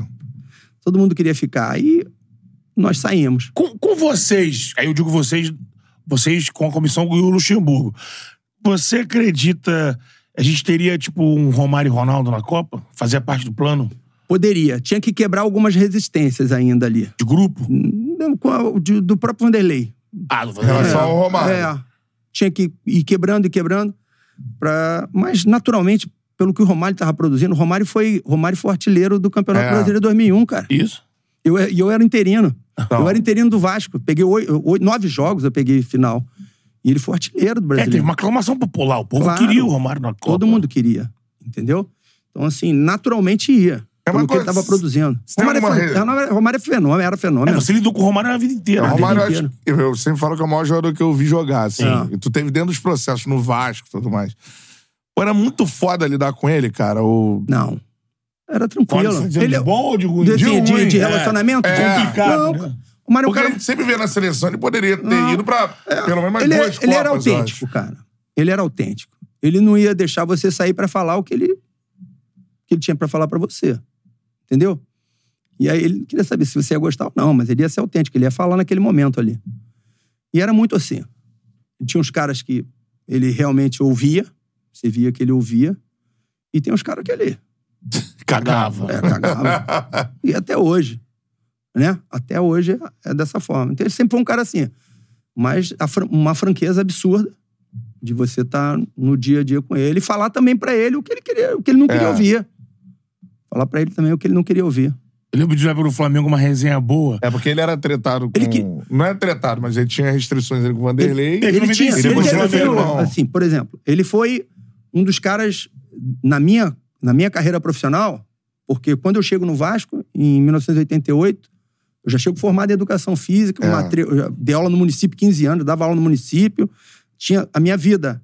Então ele, ele já me olhava assim. E o Paulo, o Paulo Angione coloca ele junto comigo, que ele era garoto para concentrar comigo. Ele passa Ah! ele passa na Castelo Branco, né? A Universidade Aham. de Castelo Branco fazer educação física. Ele sabia que eu era formado. Ajudava ele a fazer os trabalhos.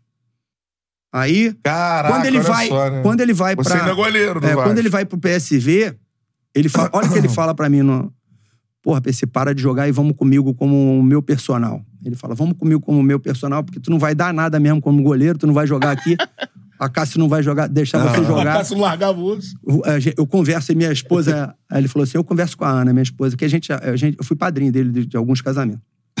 Aí, aí, aí ele fala, ele fala pra minha esposa assim: e não vai dar nada mesmo, vambora, que pelo menos a gente vai pra lá e, e aí ele vai. Ele, ele conhece muito, vai me ajudar. Enfim, eu não fui, ele, ele foi. Aí ele vai, ele volta, 95, né? Ele É, volta pro Flamengo. Flamengo. Eu tô no Fluminense. E aí a gente ganha o título dele. Dentro do campo, quando eu tô comemorando com o Fluminense, ele, ele passa por mim e fala assim: "Eh, Você não quer ir pro Flamengo, não? Ah, Então, assim, ele foi um dos caras que, pô, fez. O Kleb, os caras vão te ligar amanhã, falou assim, né? E o Fluminense estava com um problema financeiro grande. Aí eu vou pro Flamengo. O Flamengo pegou uma galera do E aí eu Fluminense volto campeão. pro. Aí, quando eu vou pra. Eu volto pro Vasco em 2000, Ele tá. com o Oswaldo, É. ele tá. Né? Aí ele fica. Na- quando ele já vê que o meu joelho já não tava mais dando mais nada como treinador de goleiro, porque o meu joelho já tava no bagaço. aham. Aí, na mudança, ele já vendo, a gente já conversando já mais sobre tática, sobre. Na mudança, na saída do, do Hélio dos Anjos, que o Vasco naquela crise financeira por causa do SBT, eu tô de madrugada em casa, liga ele com o Eurico e o Isaías Tinoco. Ô, o treinador do Vasco é você. aham. Então, assim, todas as, as minhas trocas de função e a minha chegada, Ele tá ali. ele teve, ele teve uma importância, sabe? Uhum.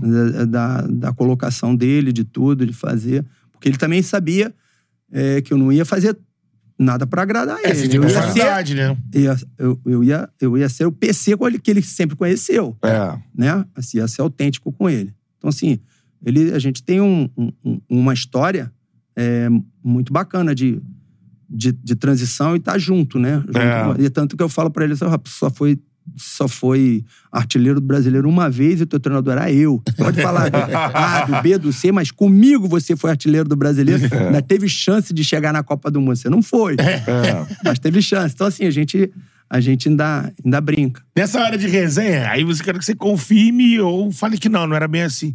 Tinha uma história quando você tava no Flamengo em, em 96, né? Você tava no Flamengo, 96. Que o Romário pegava no pé do Klemer.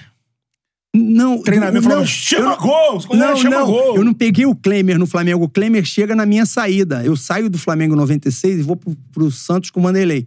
O Klemer chega depois. Ah. Eu pego, eu pego o, o Zé Carlos, era o Zé Sim. Carlos, o Emerson, que hoje é o presidente do Bahia, Sim. Aham. Emerson, Zé Carlos e Roger. E o Roger. E Fábio Noronha. Fábio Fábio Noronha também tava. Eu pe- Era um eram, moleque. eram meus quatro goleiros ali no Flamengo. Mas ele pegava no pé de todos os Ele goleiros. tinha essa coisa com. Todo goleiro.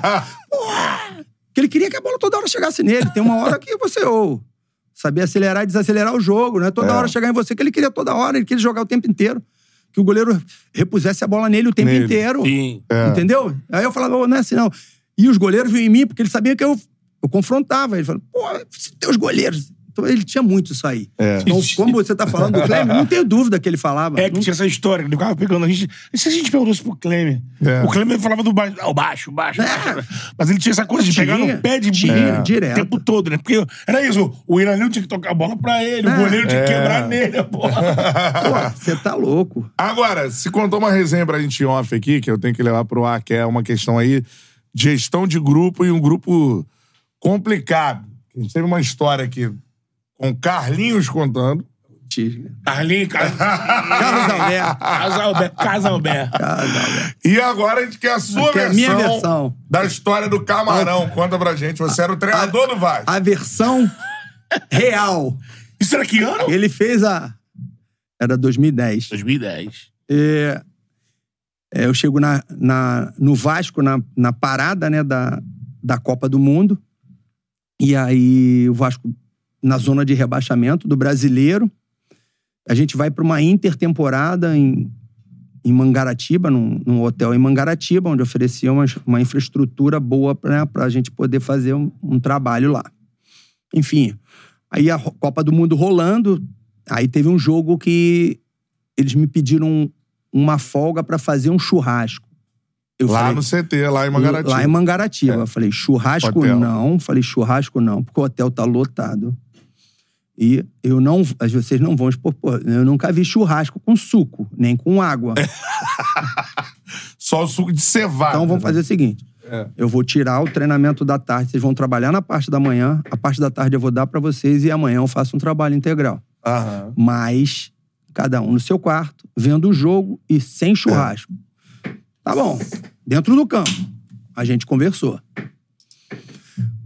Eu fiquei atendendo a imprensa. Aí só pra explicar, Vasco no rebaixamento. Isso, Vasco na zona de um rebaixamento, churrasco, hotel hotel lotado. cheio, Você sabe é. como é que é? Hotel, pô, estão lá, os, os hóspedes querem ver, querem bater É. foto, querem. Então, reparando. E ali tem torcedores de Flamengo, de Fluminense, Vai, de é. Botafogo. É, pode descambar o negócio. Claro. né? Aí, eu tô atendendo a imprensa e eles estão saindo, caminhando lá.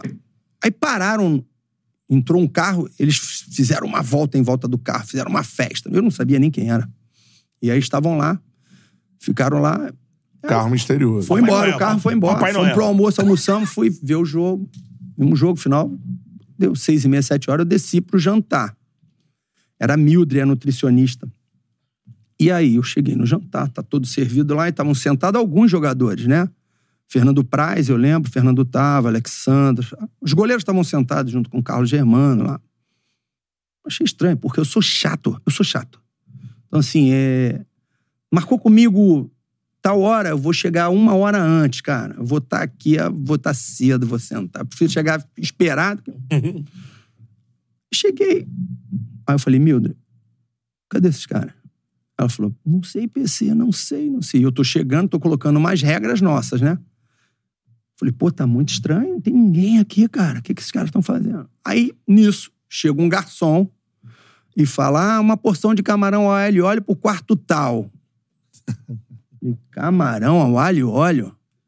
Falei, mas que quarto é esse? Aí me deram o número do quarto. Eu falei, ah, é o quarto da. É um dos quartos da delegação. Me dá aqui, me dá aqui quem, quem vai servir sou eu. Dá bandeja. Fui, levei a bandeja, fui com a bandeja. Camarãozinho. Aí, barulheira no quarto, eu bati pau, pau, pau, pau. E ah, chegou, chegou. Rindo, rindo, rindo, rindo. Quando abriu a porta e abriu, deu de cara. Era o meu médico, cara. Era o médico da delegação. E lá dentro, um fumacê danado, os caras fumando. Fumando. Cerveja pra, Pra ca- caceta, latinha em- no quarto. Jogada. Aí, eu falei, aí eu entrei no quarto, estavam sentados, e tava a galera toda, Carlos Alberto, Zé Roberto, a galera inteira. Nune, todo, Fern, todo mundo. Eu falei, ah, se- usei mais. Ah, isso aí, por isso tá uma zona, isso aqui. Vocês querem camarão? Toma, joguei em cima deles assim a bandeja, camarão. Vão ver. Aí, Ah, Rodrigo no Caetano, Rodrigo Camarão Caetano. que dorme onde leva. Rodrigo Caetano, falei, tá bom, reuniãozinha, bati a porta, vocês vão ver amanhã. Liguei pro Rodrigo Caetano, conversei com o Rodrigo Caetano, Rodrigo, pô, reunião com eles amanhã. Aí eu tô no meu quarto, cara. Escuta que tem história até ainda. tô no meu quarto, pum, pum, bateu, eram eles. Capitaneado pelo Carlos Alberto. Ele não conseguiu nem falar, cara. Jesus, quer falar? Eu falei, não, não, não, não. Cheiro de álcool. Um álcool. Copa do Não, não, não, Mundo, não professor. Zé porra. Roberto nem conseguiu olhar. Zé Roberto sentou e falou... Moadinho, moadinho. Falei, não, vocês vão. Amanhã a gente vai ter reunião, vamos conversar direitinho, vamos, vamos, vamos, vamos ajeitar essa situação. Aí saiu, todo mundo foram pros seus quartos. Aí eu fui pegar os seguranças do Vasco. Fui pegar, porra, vocês não estão vendo, cara? Falei, vou mandar todo mundo embora. Como é que tá chegando cerveja Falei, pra mandar caralho? embora médico, mandar embora, vou mandar todo Cigarro, mundo embora. é. Não quero nem saber, cara. Como é que vocês me traíram? E na época era até o falecido Mesquita, era o chefe da segurança do Vasco. Pensei, eu não sei como é que entrou. Falei, comanda, quero comanda. Aí eu fui caçar o hotel, né? Fui no hotel, fui no restaurante do hotel. Cadê? Comanda, como é que esses caras pediram? E não tinha pedido de cerveja. Nos quartos não tinha pedido de cerveja. Não era do hotel. Aí eu falei, porra, como é que esses caras arrumaram cerveja, cara? Aí, depois da reunião, eu fiquei sabendo. Quem era o cara que tinha chegado no condomínio, que tinha casa no condomínio? tinha- O carro É, misterioso. o carro Noel. misterioso, que eles cercaram e fizeram a festa. Era o Emerson Sheik. Que tinha uma casa e uma garantia no tem mesmo uma casa no mesmo, con- no mesmo condomínio, No resort, ele no no hotel. resort. E aí, a amizade deles, o que, é que eles faziam? Ei, Via mar, cara, via mar. Mar! Mar. Sofisticado o negócio, amigo. Vinha a lancha, Bah. a lancha não conseguia chegar até a beirada. Eles botavam o isopor que vinha boiando, lotado. Eles puxavam pela cordinha. Mano. E E o quando, shake lá no barco. É, e quando, e quando esvaziava, eles faziam nova remessa. Refil, refil, refil. E essa foi, essa foi a verdadeira história. Cheio de Então, assim, mas aí, Caraca. cara, o Rodrigo chega, a gente Ah. faz uma reunião com o- o Roberto Dinamite, era o presidente também, a gente faz uma reunião pesada com eles, mas são, eram os caras que compravam a ideia, aí É. compraram a ideia, a gente, quando voltou, o Vasco ficou 14 jogos sem perder. E aí a gente dá um salto e vai lá começar a brigar pela Libertadores. Libertadores. Entendeu? Então, assim, é, foram uns momentos de impacto que a gente fez, a gente teve uma tomada que o treinador decisão. brasileiro encontra. Não, você imagina. Você imagina. Eu fico olhando Chegou assim. no clube, rebaixamento, Hoje- encontra esse cenário Mas hoje, caótico. o que eu né? digo assim, é o- a, Só a, cobra criado. a exposição hoje está muito grande porque você faz isso, tá na rede social. É. Faz uma coisa dessa, tá na rede social. É verdade. Não tem jeito. Aí teríamos uma foto do E- isoporzinho, esse Carlos Alberto E puxando. vai. Alguém, E né? vai. E Um vai. shake no barco, assim, e de vai- óculos. Cara, é, isso é fantástico. E vinha Capzinho, capzinho. boiando. Falei, pelo amor de Deus. Pô, isso é fenomenal. Cara, esses caras têm. PC trabalhou com cada grupo. Trabalhei. E dá no grupo do Cara, eu Corinthians. tive- Era só cobra. Puta, é, vem Vampeta, Edilson, Eu porra. peguei, eu peguei, cara, tem umas, umas tiradas sensacional. Sensacional. Trabalhei com, é, como, já como treinador aí, Bebeto, Romário, é, Júnior Baiano, Jorginho. Eu peguei todos esses caras como treinador, né? Eu começando e eles já. Grande. Os caras me ajudaram muito, né? Eles É. me ajudaram bastante na, na, na minha formação, né? Naquilo que. Da, da- da- o que eu tenho de- do lado profissional. é, Os atletas te ensinam muito, né? É. No dia a dia. Faz parte da habilidade do bom treinador, do treinador competente, saber também a hora de soltar a corda. Ah, é. Aí depois, depois teve uma. Nós jogamos. Foi a primeira vitória do Vasco fora esse ano, que foi contra o. Aí eu esqueci daquele time, time que era do Barueri, foi jogar em Prudente lá. Esqueci. É, Grêmio Prudente. Grêmio Prudente. É, foi lá, fomos jogar lá. Aham. E era ruim de sair de lá por causa dos, dos voos, né? Então a gente jogou no domingo à tarde, só foi sair na segunda-feira quase à noite. E aí quando acabou o jogo, a gente ganhou o jogo e eles vieram em mim, pô, a gente pode tomar uma cerveja? Eu falei, pode, faz o seguinte, bota no meu quarto. Falei, vai lá e bota tudo no meu quarto, tudo. Ah, Deixei eles lá, estavam lá tranquilo. No outro dia fui pagar a conta deles, por sinal não tinha nenhuma. Eles não, não botaram nada no meu quarto. Simplesmente porque eles não queriam saber a quantidade que eu queria. Quantas ampolas, né?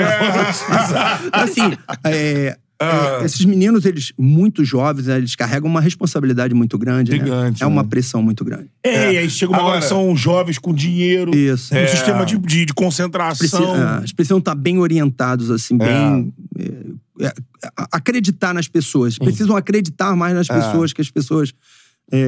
Para que eles possam ter uma, uma carreira de sucesso. É. Você teve também no vestiário do Corinthians ali, aí temos que saber também, porque ali era. Corinthians era confusão todo dia. É. Era um grupo magnífico. Tive- era confusão? Flamengo 95 com o ataque dos sonhos. Era confusão todo dia. Por isso que não funcionou? Edmundo. Fura. E Corinthians 98 99. Era confusão todo dia. Só pra que, esses dois só aí. que o Corinthians funcionou. Corinthians funcionou. Pior ataque do mundo não funciona por causa de confusão. Não, cara, é, é vaidade. É, o Romário É, falou um queria dar pouco, bola né? pro outro, o outro não queria dar bola pro um.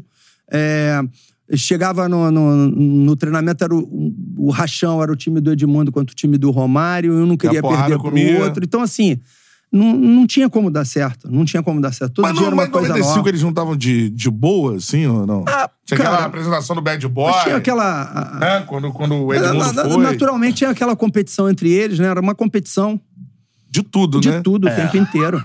O Edmundo já contou aí recentemente que eles eram muito ligados. O Romário era o ídolo do Edmundo. Era, tinham E o- músicas, o gravaram música. O Edmundo, ele acha, contando aí hoje em dia, que eles se desencontram e se reencontram Uhum. no Flamengo. Quando eles se reencontram, já é o Edmundo bicampeão brasileiro com o Palmeiras. Já, E aí o. Edmundo acha que aí o Romário já olhou pra ele como um adversário daquela coisa de brigar por protagonismo. É, mas, tipo, E antes ele era o pato protagonismo em todas as áreas da vida. Ah, né? É. o, o tempo Né? inteiro. Exatamente. Cara, Brigavam Na balada. É. Outro dia- clube. Outro dia, As as coisas que assim. Romário tinha no contrato dele que a cada viagem, ele tava solteiro, não tinha. Que a cada viagem ele podia levar uma acompanhante. Mas eu acho isso mais honesto. né? Ele falou outro dia, dizem, vocês claro, eu quero. É, tava Eu no contrato, contrato. ele botou no contrato dele lá. Porra! Como Todo mundo vai? concentrando Vai o sozinho. treinador, cara. O treinador que vai dar conta disso aí. Hã? Aí os caras, né? Porra, professor, e aí? Não, Vocês tá no também contrato. Não, tá no contrato do cara. Contrato. Então, E o assim, Edmundo cara, não tinha. Pô, aí o mano não botou no contrato. Tem que saber amarrar o contrato. Pô, né? não botou no contrato, entendeu? Então, assim, tem uns negócios assim, eu falei, só era só Flamengo. Mas eu fico imaginando assim, o Sábio devia ficar perdidinho Porra, aí, né? Porque, não, e a outra assim, do Sábio. eles Sábio é mais queriam, um cara mais, e, o- né? e o Mas- Kleber mas Leite, profile. quando o Edinho cai, quando o Edinho, o Edinho cai, jogo do Corinthians, que a gente perdeu e volta, eu tava com a minha família assistindo o jogo, era Vasco São Paulo, eu tava assistindo, o Flamengo, era do, foi- nosso jogo foi sábado, e o Vasco jogava domingo contra o São Paulo, e eu tô assistindo o jogo, e aí deram a informação, Flamengo em reunião, Edinho pode cair. Continuei vendo. Edinho caiu, Flamengo já tem um novo treinador. Paulo César Guzmão. Eu falei, o quê? Nem eu sabia. Nem eu sabia. Aí, Isso 90 aí, 95, Cinco. cara. Aí eu. O, Só com- lembrar que é o ano do centenário do Cara, Flamengo, né? meu Só telefone. assim. Era aquele tijolão, né? Lembra? Não, Ah. Não não parava. Não parava de tocar. Caralho. E eu falei, nem eu sei. Aí eu liguei. Paulo Angione me ligou, falou: "Ó, você tem que estar na Gávea cedinho, a gente conversar. E era. Ia começar a Supercopa dos Campeões da Libertadores. Simplesmente o jogo era contra o Vélez, lá em, em Buenos Aires. Puta, é o jogo da O Vélez porrada, era o né? campeão do mundo e o Bianchi. Era o, Bianchi. o Vélez do Bianchi. Eu cheguei, lógico, porra, eu, eu, eu tinha. As minhas tomadas de decisão, ela sempre foi muito pautada naquilo que eu ia me preparando para. E eu tinha certeza que. Falei, pô, não, não quero ser treinador. Eu quero. Eu ainda tinha metas, né? Eu- quero chegar à seleção brasileira como treinador de goleiro Goleiro. eu quero chegar à seleção brasileira. E aí, eu chego na Gávea, vou lá, o Kleber. Kleber, não, chega com esse negócio de treinar goleiro. Eu falei, não, não, não, não, não, Kleber. É o que eu quero. Eu vou ajudar vocês nesse momento. O jogo é quarta-feira, eu vou ajudar vocês nesse momento. Mas eu não quero procurar um treinador. Primeiro que eu já. Porra, eu tava vivenciando tudo aquilo ali. Eu vi a dificuldade que o Edinho tava passando. Eu, sem experiência, era só na base da ser amizade queimado, e a outra. Uma, a visão macro do campo, o treinador de goleiro não tem. É. Porque ele foca só naquele primeiro espaço dele ali, o trabalho do cara, o físico, técnico, tático espe- específico do goleiro. Então, a, a gestão do, tática, você, não tem. Apesar de você ter jogado, você não tem. Não, pô, você é tiro no pé, claro que eu não vou. E aí falei pra ele que não ia.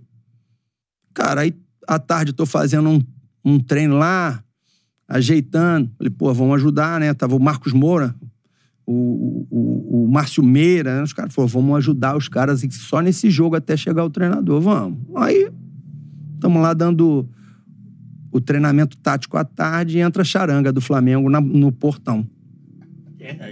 Aí entrou a charanga, tum, tararão, tararão, varão, uma vez Flamengo, aí vem rodando, quando eu vejo vem o Kleber Leite e o Apolinho, o Aston Rodrigues.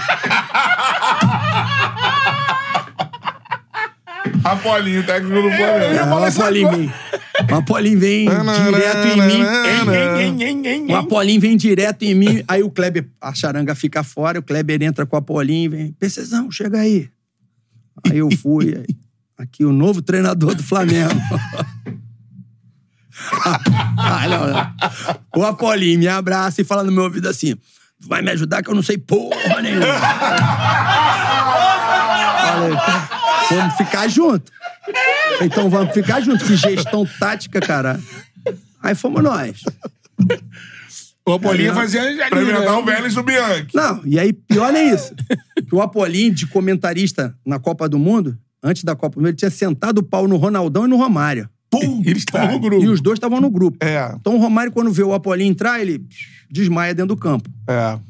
Desmaia e o Dr. Runco depois fez um diagrama de distúrbio neurovegetativo. Eu nunca vi isso na minha vida. Cara, não foi. O Romário não vai nesse Não, vai. vai. É esse jogo que, que revela o Aí- Rodrigo Mendes? Aí eu falei, "Va- vamos, pô, vamos todo fechado. Que aí o Austin falou assim, ó. é, eu falei, eu, o Austin falou, vamos todo fechado. Eu falei, vamos, eu acho, vamos fechado, não vai jogar aberto lá. Os cara, o time dos caras é bom pra caceta, não vai. Vamos fechado. Aí metemos uma. Que aí depois ele foi apelidando. O Aston tinha umas tiradas sensacionais, né? Aí tinha. Aí montamos um. Era o Márcio Costa, que tinha ido do Fluminense pra lá. Márcio Costa, Dejaí Pingo, que ele depois falava que era SWAT, lembra? Era SWAT. SWAT. É. Tropa O de Nélio, a gente pediu pra renovar o Nélio, então com o Edinho o Nélio não fazia parte do grupo, pedi pra renovar o Nélio, a gente- eu conheci o Nélio desde garoto. Então ficou Márcio Costa, Dejaí Pingo, Nélio, Sávio e Edmundo. Tipo, forte. E aí começou o jogo, velho, fez 1x0, a, gente empatou 1x1, tudo foi. Ganhamos o jogo 3x2, o Rodrigo Mendes É, entra, Dá aquele driblezinho. dá um drible e vira. Aí volta quando a gente vai para o segundo. ah, Não, tem sensacional. A gente ganha o jogo. Você imagina o Washington, flamenguista. Porra. Treinou o time uma vez, é. Treinou, foi. Ele, o responsável, treinador do time, ganha do Vélez, campeão do mundo. É. Ele vai pra entrevista coletiva. A gente fica esperando ele no Mal vestiário. comparando pra molecada, como Cara. se o Mauro César Pereira hoje assumisse o comando do Flamengo. É mais ou menos isso. Cara, né? O pode, vesti- pode ser É, assim. com um pouco mais de bossa. É, Você imagina o Washington. com a charanga. É, com o Apolinho, Eu, tá aí. eu adoro o Washington. Um beijão pro Washington. Apolinho, Vou mandar um beijão, sagaz. que eu adoro o Eu tô Washington. dizendo ficando pra molecada, né? É, pra entender. é. Molecada Era o entendeu. comentarista. Eu É adoro. no centenário do Flamengo. Centenário. Eu, É. eu adoro o Washington. Eu adoro. A gente sentado esperando, os jogadores assim nos bancos. O Washington vem da coletiva numa felicidade com o Kleber, os dois vêm abraçados. O Kleber também numa empolgação, né? Vem. Os caras assim, ele veio e dá um peixinho. No vestiário.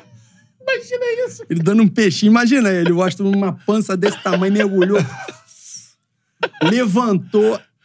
Ai, bom demais ganhar, porra. O Flamengo E a é gente, ninguém, ninguém esperava, né, cara? Ninguém esperava uma, uma, uma vitória. A gente fez, aí a gente vai pra. Aí agora é sensacional. Vai pra Caxias pra jogar contra o Juventude. Leão estreando no Juventude, Leão. Aham. E o Flamengo chegando. Edmundo suspenso, vai o Romário, que já tinha tido alta. Vai o Romário. O, o Austin se resolve com o Romário ali, né? Vai- O Washington, o É, o Washington é Washington muito malandro, mais né? malandro, É, foi é. malandro que ele pegou os caras e botou os caras, todos eles ficaram na mão dele. É. Ele botou os caras na mão dele. O E ele conseguiu pá. conduzir o grupo. Aí vai. Chega.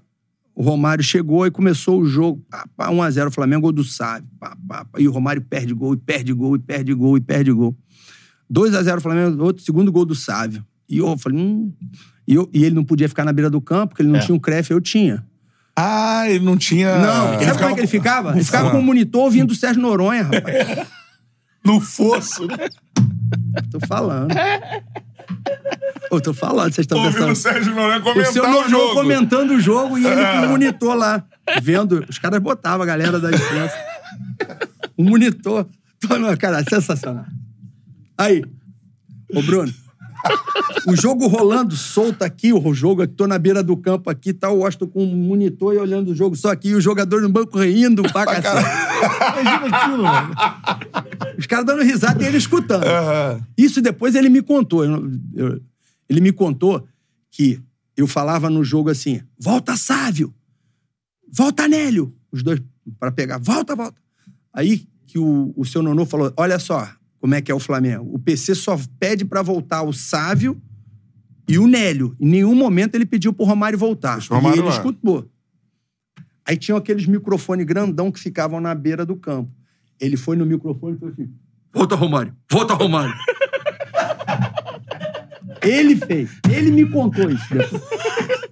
O Sérgio Noronha na cabine Ó, ouviu, aí. pro pediu Romário pro Romário voltar. voltar. Como ele tava ouvindo... Mas ninguém vai falar com Não, quando ele tava ouvindo o comentário, ele foi e falou. Cara, e nisso rolando o jogo. Flamengo 5. Aí vai, virou. Ele falou: Precisão, chama aí, chega aí. Fazer homenagem pro Romário. Ti- o homem, não, né? ele, vou fazer uma homenagem pro Romário, vou tirar ele do jogo. Eu falei, não faz isso, não. Mexe com o cara. Deixa ele, cara. Já perdeu o gol, tá querendo fazer gol. Deixa pelo menos ele fazer um gol. Não, não, ficou internado, tava passando mal. Vamos fazer uma homenagem. Vamos fazer um corredor quando ele estiver saindo e vamos bater palma pra ele. Eu falei, ô Aston. Eu falei, cara, aí o Paulo Angione era o, o gerente de futebol. Ele falou, ô Paulinho, treinador é ele. Deixa ele tomar decisão. Eu falei, tá bom. Pô, aí nisso, tô de olho. Levanta a placa 11 pra sair. Puta. Ele só me olhava, Romário, fixo no meu olho, assim. E vem passando e vem naquela educação dele, né? Daquela delicadeza. Vai pra isso, vai pra aquilo, sei isso, não sei o quê, papá, pá. E eu guardei na beira do, cama, beira do campo, a câmera filmando, eu já bufando. Aí quando ele passa no vestiário, no Jacone, o Paulo Angione vai atrás dele e conversa com ele, né? E quando acabou o jogo, eu desci, ele já tava calmo, veio pedir desculpa, tudo. Mas na descida de Caxias pra Porto Alegre, eu já vim falando com o Kleber. Eu falei, pode arrumar um auxiliar. É. Pode arrumar um treinador, porque eu não vou ficar. Eu, eu sou treinador de goleiro. Eu falei pro Flávio Tênis. O Flávio Tênis estava todo empolgado. o Flávio Tênis todo empolgadinho, achando que ia assumir, porque ele era do sub-20. Eu falei, É. Flávio, não empolga não, que eu vou voltar pra minha Você é jogador de goleiro, Vai né? voltar pro sub-20, meu irmão. É aí que chegou o Arthur Bernardes. Aí chegou o Arthur Bernardes. Aí eu falei, não, na- e o Kleber e o Paulo Giano tentando me convencer. Eu falei, não, não, não, na viagem, não, não, não, não quero, não quero. E aí chegou o Arthur Bernardes lá. Caralho, Caralho. Não, cara, é muita história. Esse suco de Flamengo Mano, raiz, e- né, mano?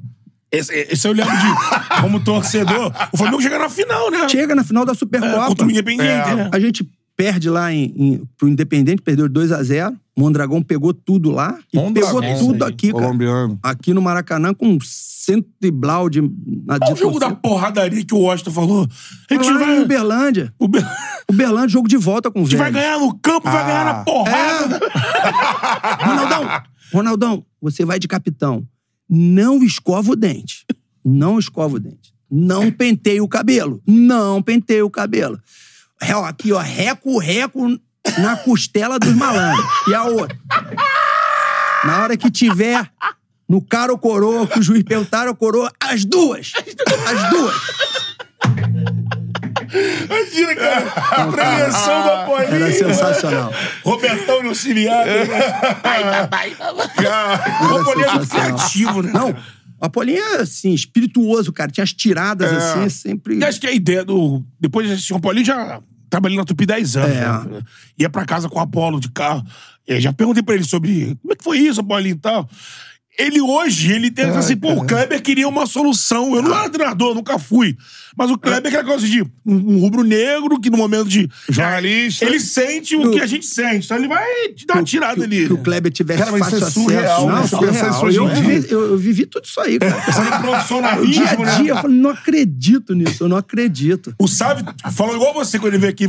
Uma, um caos, Flamengo sem técnico. É, o Sábio falou. dinheiro faltando, daqui a pouco tô vendo um clima de felicidade, um- houve uma charanga. Quando ele fala, charanga é A charanga chegando. Quando veio o Paulinho na frente. Não, cara. Caraca, aí eu falei, Imagina os jogadores Deus. recebendo, né? Cara, igual Paulinho. Porra, os caras os cara falando, isso é sério? Os caras vinham em mim, isso é sério, PC? Ô, PC. Eu falei, não, não, PC porra nenhuma, não vem com PC não, cara. É, tem nada a ver com isso. Não, não, não, não, PC, PC, porra. E tudo assim que a gente fazia, eles falavam, o PC, é o PC. Vai trocar, troca, troca um, troca outro, faz isso. É o PC que tá fazendo, ele que tá mexendo. Eu falei, o treinador é ele, hein? É, É. Paulinho. E, É. e- e- e o, e o Kleber entrava direto no, no ouvido do Apolinho. Ah, é. Entendeu? Eles eram muito amigos. E aí o que acontece? Vou trocar esse por esse, vou fazer isso, fazer É. aquilo, mas cair na minha conta. Caralho, cara. Mas, Os jogadores não era ele que tava fazendo, era Olha, eu. olha o, ta- o tanto de surrealismo nessa. né? nessa São jornalistas pinceladas. o melhor jogador do mundo estava no Flamengo. Tava no é, Flamengo, tipo é. assim, né? Cara, ganhou a Copa do Mundo, é. É, do mundo. O atual craque do Cara- Brasil também, que era o Edmundo. O Flamengo faz 100 anos. É. Você já imaginou? Papagaio Vintém. Era Cara. Papagaio Vintém, aquela Cobra camisa ali. corar, é, é, é. Então, assim, cara, era só confusão. Era todo dia. Chegava na Gávea, ou Surreal. então lá no, no Flabarra, lá, que antes Ah, tinha o Flabarra. Flabar, é. Era só confusão. É. Era o tempo inteiro. E você ia falar também do Corinthians, mano. Cara, Que Corinthians tinha Rincon, Corinthians era, Mar Marcelinho. Rincon, era Gamarra, Rincon, Marcelinho, Ricardinho, Vampeta, Edilson. Você imagina também. Porra. Hã? Rincon quando teve um jogo, esganar teve um jogo da Copa do Brasil que a gente ia jogar, se eu não, se eu não me engano, contra o Confiança ou, ou contra o Sergipe. Não, a gente tá no Parque São Jorge para sair para o aeroporto, para Guarulhos, para viajar. Simplesmente Vampeta e Edilson foram presos. Tinham sido lá. Estavam numa delegação para ir. Não sei o que que deu. De madrugada tinham sido presos. Mano dele, pô, o que, eu vou fazer os dois titulares? Cadê os caras? Cadê Jaula. os caras? Isso aí não- Jaula. Cadê os Alguma caras? Tão merda presos. fizeram. Porra, Vampeta. Acho que o, Van, o Edilson, negócio de cachorro quente na madrugada, com não sei o quê. O Vampeta foi comprar ideia, a polícia foi, pegou os dois. O cara era palmeirense e enquadrou os dois. Pô, na véspera, dos, na véspera da viagem, cara. Puta que Na véspera cara. da viagem. E de fato, o Rincon quase já esganou os caras no vestiário. Pô, mas, mas Pai, cara, o tinha. Rincon queria pegar o. Era Edi, é, Marcelinho, Marcelinho, principalmente. né? Cara, o Rincon bufava, né? O Rincon. falava, "Ô, Esse Marcelinho, esse Marcelinho. E, e eles combinavam uma coisa. Ele não depois respeita. o Marcelo chegava a fazer a outra. Porque. Marcelo, você quem é o ídolo? Marcelo falava. Marcelo tinha. Quem é o ídolo aqui? Quem é o ídolo da Fiel? Que da... e, e tinha, não era só com eles, não. Era com o Pablo Vanderlei também, era briga. É, Idolatria, quem é fácil. o ídolo? é Quem era o ídolo? Então, É. assim. E teve um, um momento que o Vanderlei afastou ele. Sim, ele ficou separado. Ele afastou lá em Maria Quitéria. Falou, volta. Quando ele, tirou, quando ele tirou ele do hotel, cara. De madrugada. Sai. Você tá desligado. Sai do quarto. O Mas vai ídolo pra onde? time. Não quero saber. Vai dormir no aeroporto. Sai do hotel. Os caras foram pedir Ah, por pra ele. ele ficar. Foram pedir, pedir por ele. Vanderlei, quem vier pedir, vai junto. Caralho. Quem vier pedir, vai junto. Os caras, não, não vamos lá, não, não vamos lá, não. Esse é boa, queremos saber. Deixa ele. É porque o Júnior tinha um, um grupo que gostava dele. É que pariu. assim, cara. Tem uma resenha clássica, que você, você, você tava lá nessa época. Que era preparação pra uma final, eu acho. Que o Vampeta conta essa história. Hã? De Cruzeiro, né? Esse aí é 98. Né? Foi em 98. 98. Que o Gilmar Fubá, finado Gilmar Fubá, né? Porra. Chega pros caras e fala assim: pô, tô me chamando lá no quarto do. Luxemburgo. Os caras- Professor. os caras- Ih. Vanderlei, É o merda, também hein? enfeita, Vanderlei. O Vampeta enfeita a, a joga. Diz que o Gilmar chega lá no quarto, entra, negão, entra aqui, e manda ele mergulhar na banheira, num banho lá de alfazema, dar um banho nele. Porque o Lucha tinha uma relação com o Obério, o Obério tinha É. algum, De fato, isso rolou? É, não, mas assim, isso o Vampeta conta porque eles contam entre eles. A gente, o Vanderlei nunca falou nada disso pra gente, É. entendeu? Assim, a gente vai fazer. Eu, o Vampeta, eu sei que o Vampeta gosta da- de contar uma história e contar bem, né? Mergulha. Então, assim, vai. Mergulha que você vai anular o, o milho. Mergulha, negão. Aí ele... Não, teve um. teve uma. Primeiro bote no milho, ele sentiu, sabe? Teve uma, teve uma do Marcelo com o Rincon, que foi numa concentração. É, o Rincon chega, a gente tá tomando café da manhã, o Rincon chega com o jornal Lance na mão, fala assim: o, o, eu vou lá no quarto do Marcelo, porque se o Marcelo falou isso aqui, eu vou pegar ele. é, que tava no jornal bem grande. Marcelo prefere Gilmar a Rincon. Porra. Ele foi pro quarto, os jogadores foram todos juntos, reunião. Marcelo sempre falou isso, pega. Então... Uma confusão do cacete. Eu falei, meu Deus do céu, esses Cara. caras. Era todo dia, todo dia. E Imagina o time Marcelo. campeão. Time campeão É. de tudo. Time campeão de tudo. Time campeão de tudo. o Vampeta- o Edilson tinha um, um grupo que era o, o Pinto do Meu Pai. O Vampeta tinha uma, uma casa de, de show em São Paulo. Tinha. É. Não, e ninguém mandou que Como é que era o nome, né, cara? Divina Inspiração? Não, era. Não sei o que, Brasil. Era Amaral e, e Marcelinho. Marcelinho. É, é, Marcelinho Amaral era Divina Inspiração. Todo domingo, quando tinha jogo, eles estavam cantando lá no Gugu. Isso, onde o, o Vampeta era o Terra Brasil, né? Aí o Vampeta era o Terra Brasil Fazia e levava o, o grupo de axé do, do Edilson pra fazer pra É, o dançar. Edilson, ele patrocinava o grupo de axé. Não. Imagina esses caras em São Paulo, capital. Bicampeão brasileiro. Bicampeão. Muda os pés dos cara, caras. Sensacional. Mano, Que isso, isso? Aí eu acho que não volta mais. Infelizmente. É, né, Não, cara? é, Todo mundo. cara. O Brasil era Você vai, feliz. vai, vai vivendo Quem tá isso aqui com- no chat, mano, é o nosso brother aqui do canal, nosso parceiro Leandro Bochecha. Ah, Bochecha, tamo junto. Aí mandou aqui, ó, esse aí é meu pai. Várias resenhas com esse aí. Resenha. Esse daí, então... Sabe muito. Esse daí, Porra. no, esse daí no Cruzeiro 2003, lá da Tríplice Coroa com... Nossa, pô, porque eu tinha, eu tinha que... que tá, porque eu tava com o Vanderlei, era... Eu sabia que o Vanderlei era muito forte no comando e eu sabia que eles sentiam, né? Principalmente os mais. Aí eu assim, abraçava. Esse daí foi um do que botava embaixo do braço. Calma, não é nada disso. É pra você melhorar pra isso. Ele contou isso aí pra Nossa, gente, era. que o Vanderlei chegava, seu daquilo, pá, né? porra. Porque é o jeito do Vanderlei treinar. E Eu tu não gosto fazia essa. Não, eu fazia- aí. Enquanto ele estiver te cobrando, porque ele, ele tá de olho em você, ele gosta. É, tinha uma. O Vanderlei era um comando muito forte, né? Muito batia e, e os caras, falei, eu sabia que eu tinha que fazer o oposto, né? É, fazer equilibrada, né? Equilibrada nos caras, falar, saber falar pra ele o que ele queria, qual era a mensagem do treinador, mas de uma forma diferente, que ele já tinha sido forte na tomada de decisão. Então eu tinha, É. no, no controle ali da, do grupo, falar, "Ah, não é nada disso, é pra você melhorar, pra gente caminhar. É. A gente, eu fiz muito isso com, com o Vanderlei, esse lado de, de, de equilíbrio dele de gestão, a gente fazia muito aquilo ali. Ele contou É. aqui pra gente que o Luxemburgo ficava louco, falando... Onde você, onde você anda, cara? Dizendo que ninguém te acha. Ele falava, morava no motel. professor, você não vai me achar nunca, professor. Não vai me Moro achar. no- é. Aquele- Aquele grupo ali, você vê como é que é, né? A gente, a gente foi campeão da Tríplice Coroa, a gente ganhou tudo no Brasil esse ano, de 2003. No Corinthians, a gente ganhou tudo. Você vê como é que gestão de grupo é fundamental. Você vê o grupo do Corinthians totalmente rachado. É. Mas Grupo campeão. Quando os caras entravam em campo, eles falavam, ó, problema lá fora, aqui dentro somos nós. Vamos É. resolver. Resolvi.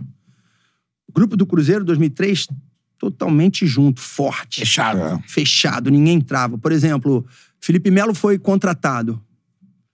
Felipe Melo chegou no primeiro treino já falando, ah, jogador do Flamengo, né? Daquela É. época de base, ah, eu sou isso, aquilo, blá, blá, blá. Cara, opa, vamos levar no quartinho, não precisávamos nós. O Alex era o capitão do time, levava com as lideranças, iam lá e enquadravam os caras. Aham. Entendeu? Enquadrava, ó, aqui funciona assim, assim, assim. É. Enquadravam os caras. Então, assim, eram, eram, eram modelos diferentes É. né? Sim, sim. Então, assim, tem muita, muita gente me pergunta, ah, um grupo desunido é, ganha jogo? A partir do, do momento que o objetivo principal deles lá dentro do campo, que eles estejam focados no seu melhor para o resultado, ganha. É. Porque o futebol e, e a vida não, é- foi, não foi feita para se fazer clube de amigo, não é clube É de isso. amigo. Ali é profissionalismo puro. E cada um, quando chega, cada um tem sua função. Foi contratado para exercer bem a sua função. E não para ter uma amizade. A amizade, a afinidade, eles vão ter durante o relacionamento deles. Um vai vai ter um- uma simpatia pelo outro, vai gostar, de repente, pelo lado da religião, ou de lado pela diversão, ou pe- pelo lado de É. família. Entendeu? Eles É. vão ter uma identificação entre eles. Agora, eu não preciso ter um grupo fechado para ganhar campeonato. É. Porque para isso, eles são pagos e são muito bem pagos para fazer isso aí. É, obrigação É a primária. obrigação deles. Né? Nesse grupo do Cruzeiro, o Bochecha conta que na semana da decisão da Copa do Brasil, né? é, vocês empatam aqui no Rio com o Flamengo. É. E aí vai pra jogar em BH. E aí tem a ausência do Luizão, se eu não me engano. E vai... Não, é, os, os nossos dois zagueiros tomaram fora. os terceiro, o terceiro cartão amarelo aqui no Maracanã. E aí a gente só tinha o Luizão voltando, porque e, e, assim, o Luizão teve uma lesão seríssima. E eu, o Melo, já pensando na frente, o Melo já vinha fazendo um trabalho junto com a parte da fisioterapia e fisiologia, antecipando a volta do Luizão. Sim. Se eu não me engano, aqui foi o, o Dracena e o Thiago levaram cartão amarelo, o, o Cris e o Thiago. Enfim, nós perdemos a zaga.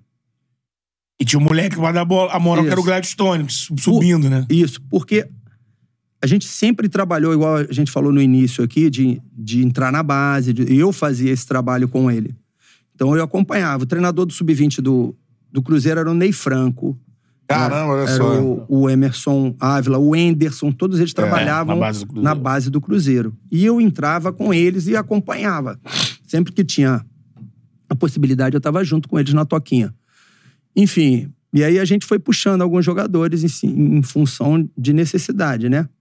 Aí, o, se eu não me engano, o, o Cris não, o Cris estava voltando e o Cris não podia jogar. O Cris não tinha sido inscrito na Copa do Brasil. E aí, quando a gente perde os nossos dois zagueiros, só tinha o Luizão voltando.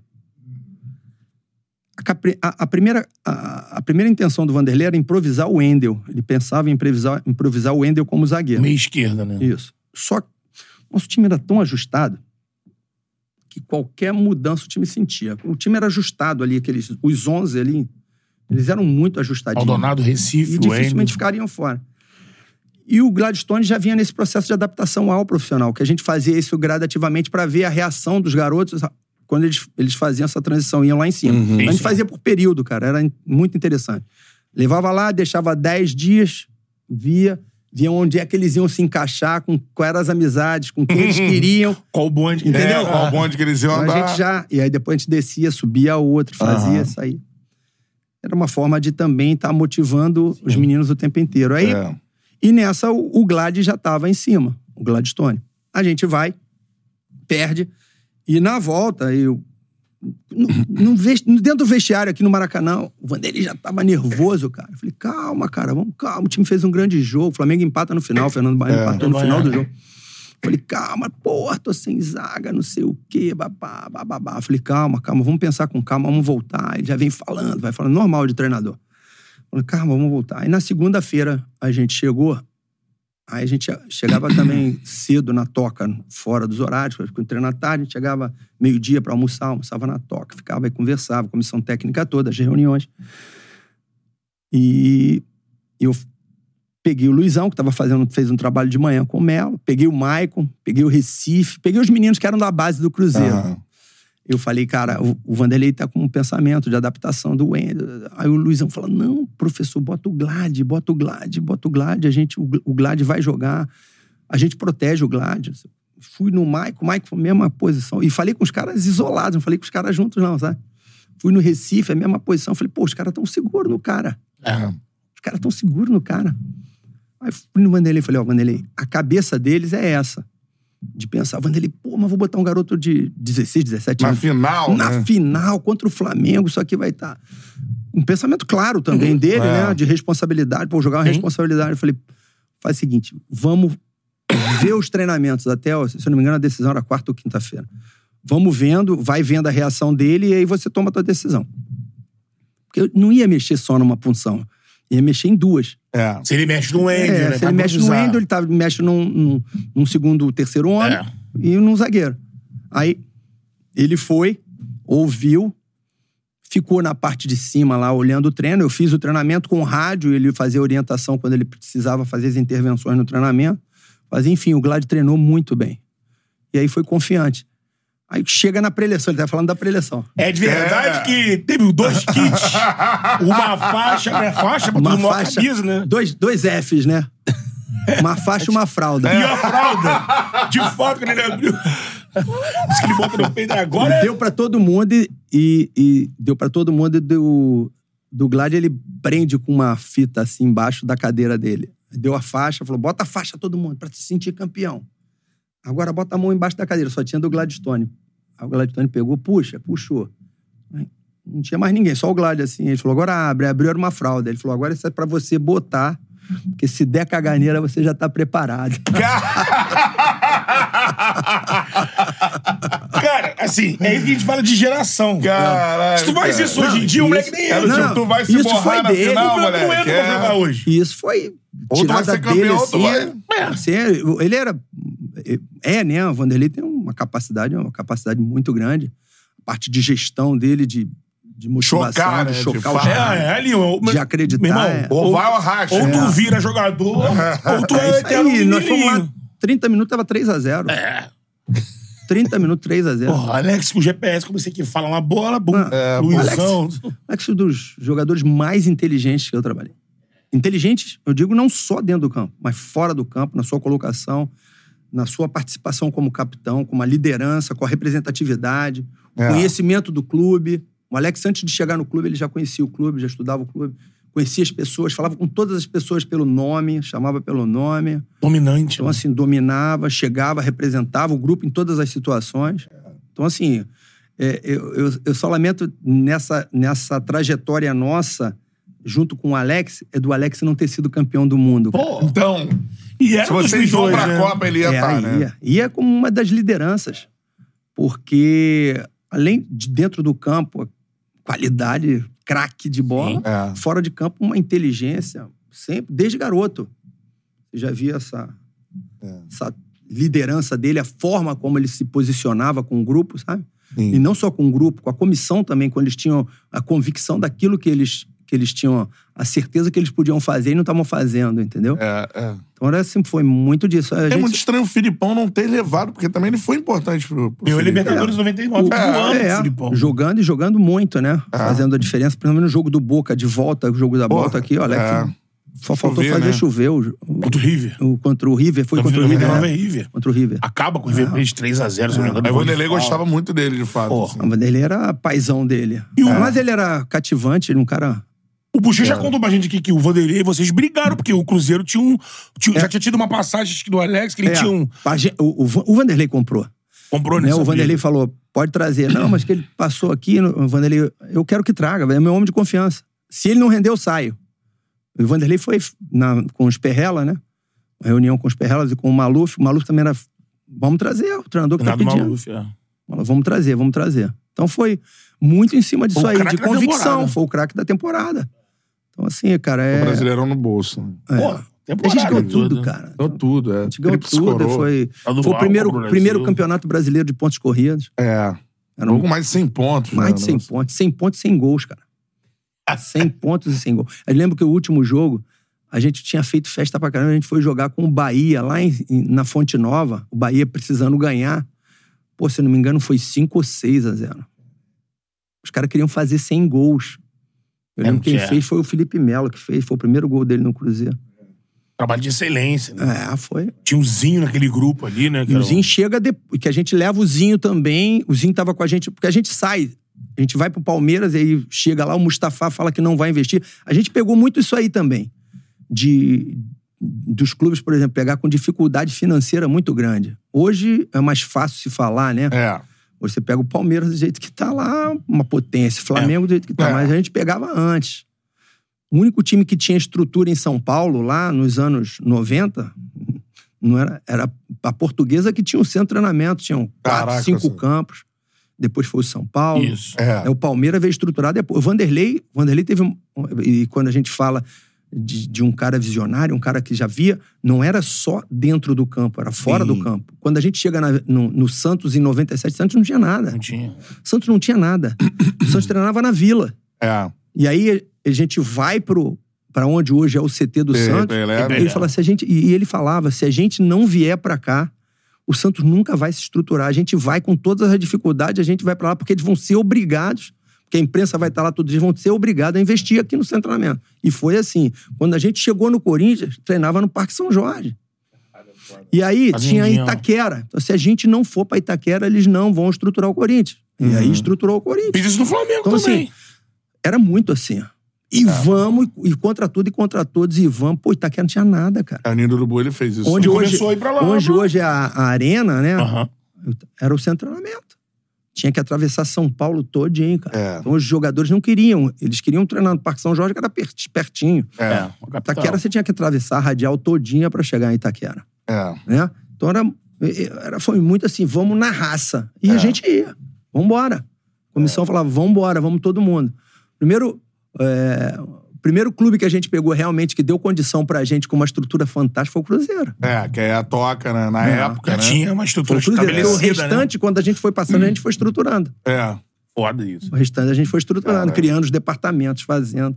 Eu queria, que eu queria aproveitar a tua experiência, aí você fica à vontade pra falar, porque aí falar sobre.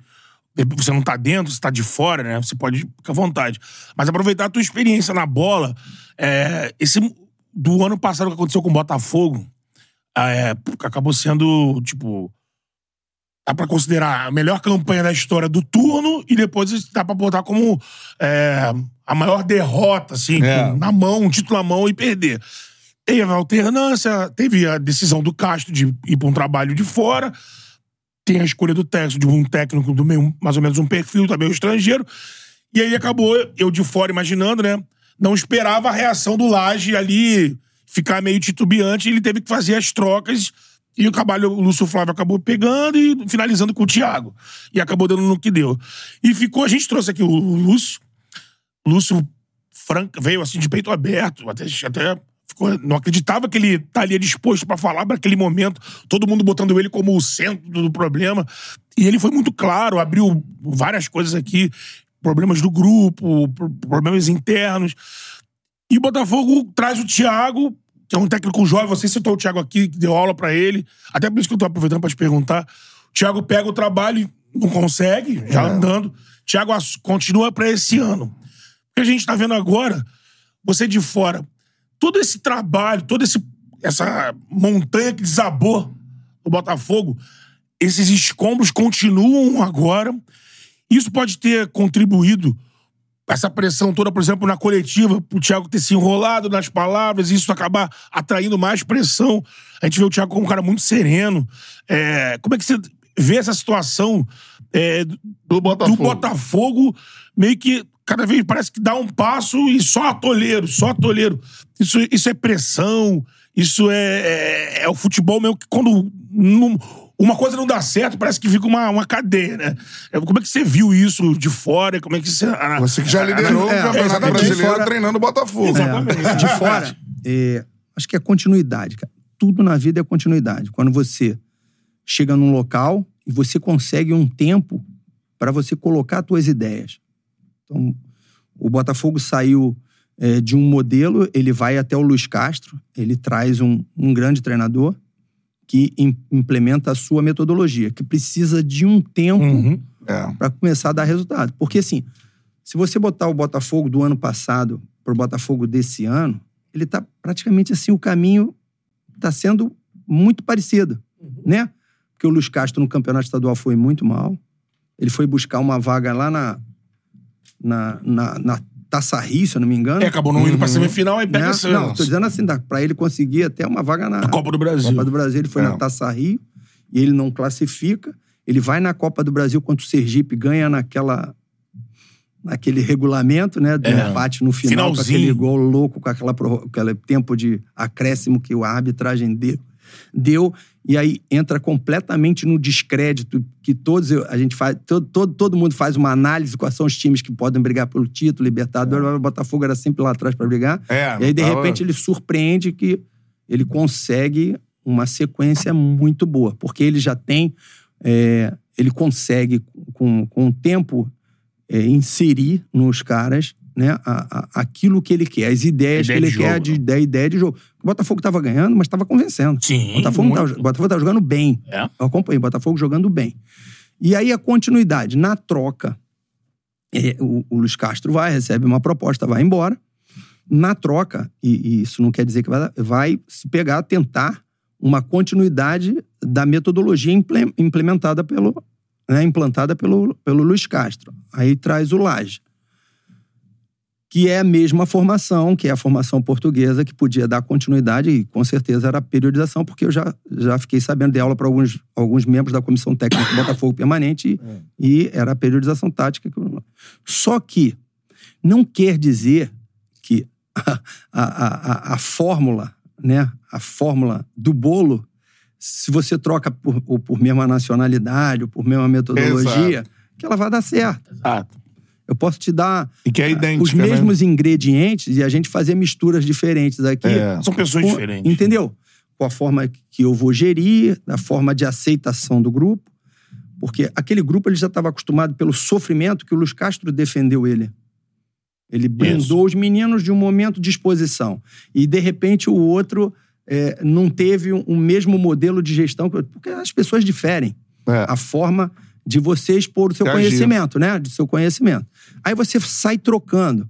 Ah, não, vamos no, no Lúcio Flávio, que o Lúcio tem.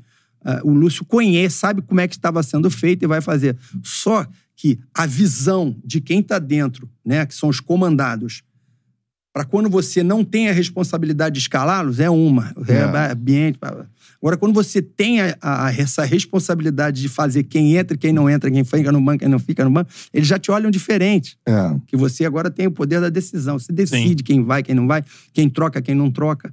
Então, é dessa forma. Aí, tira o Lúcio Flávio e, e aí chega o, o Thiago para tentar dar o, o- o gás final. O Thiago está no início do trabalho. Né? Se vai ser é, é, é, é, vitorioso como foi, a história está sendo contada, só o tempo vai falar, mas ele vai ter esse tempo, porque ele vai ser analisado agora até na entrevista coletiva, se ele está tá com convicção no trabalho, se ele tem convicção que aquilo ali vai dar certo, ou se ele ainda vai precisar de alguma coisa que o Botafogo vai ter que ceder, vai ter que dar e apostar no trabalho dele É. né? Então, assim, o que que leva à continuidade ou não? O conhecimento. Então, assim, o que a gente vai falar, o que eu posso falar de experiências é que quem vai estar lá fazendo a gestão da comissão técnica ter o conhecimento necessário para saber se o que está sendo feito no dia a dia, a continuidade pode ser resultado positivo. Pô, o cara trabalha, trabalha bem. É só uma questão de assimilação, Aham. pequenos ajustes que, que E vai, andar e não blindar e não fazer gestão de fora para dentro. É. Ouvindo A ou grita, lendo. né? É difícil, É. né? Então, assim, a Normalmente gestão, é que se faz. é, a gestão tem que ser de dentro, com conhecimento. É. Aí, quando a gente fala de gestão, é que a gestão técnica ela é muito importante, porque ela sai de uma gestão executiva. Quando a gente fala de gestão executiva, é que o, o executivo de futebol, ele às vezes, ele interrompe um trabalho, mas sem conhecimento de, do que está sendo É. aplicado pela Técnico. comissão técnica. Quando, de repente, o trabalho está sendo bem conduzido, mas o resultado não condiz com o trabalho. Ou, às vezes, até a performance dele, o time está performando, mas não está ganhando.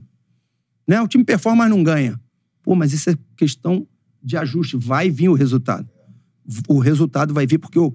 Agora, isso vai, vai acontecer muito mais por quem está comandando e está acreditando no processo, no trabalho, que o processo está bem definido e bem dirigido para que o resultado venha. E aí se isola de comentários, blinda o trabalho, blinda quem está ali. Porque a cobrança está sendo. A cobrança não está sendo só feita em cima desse momento.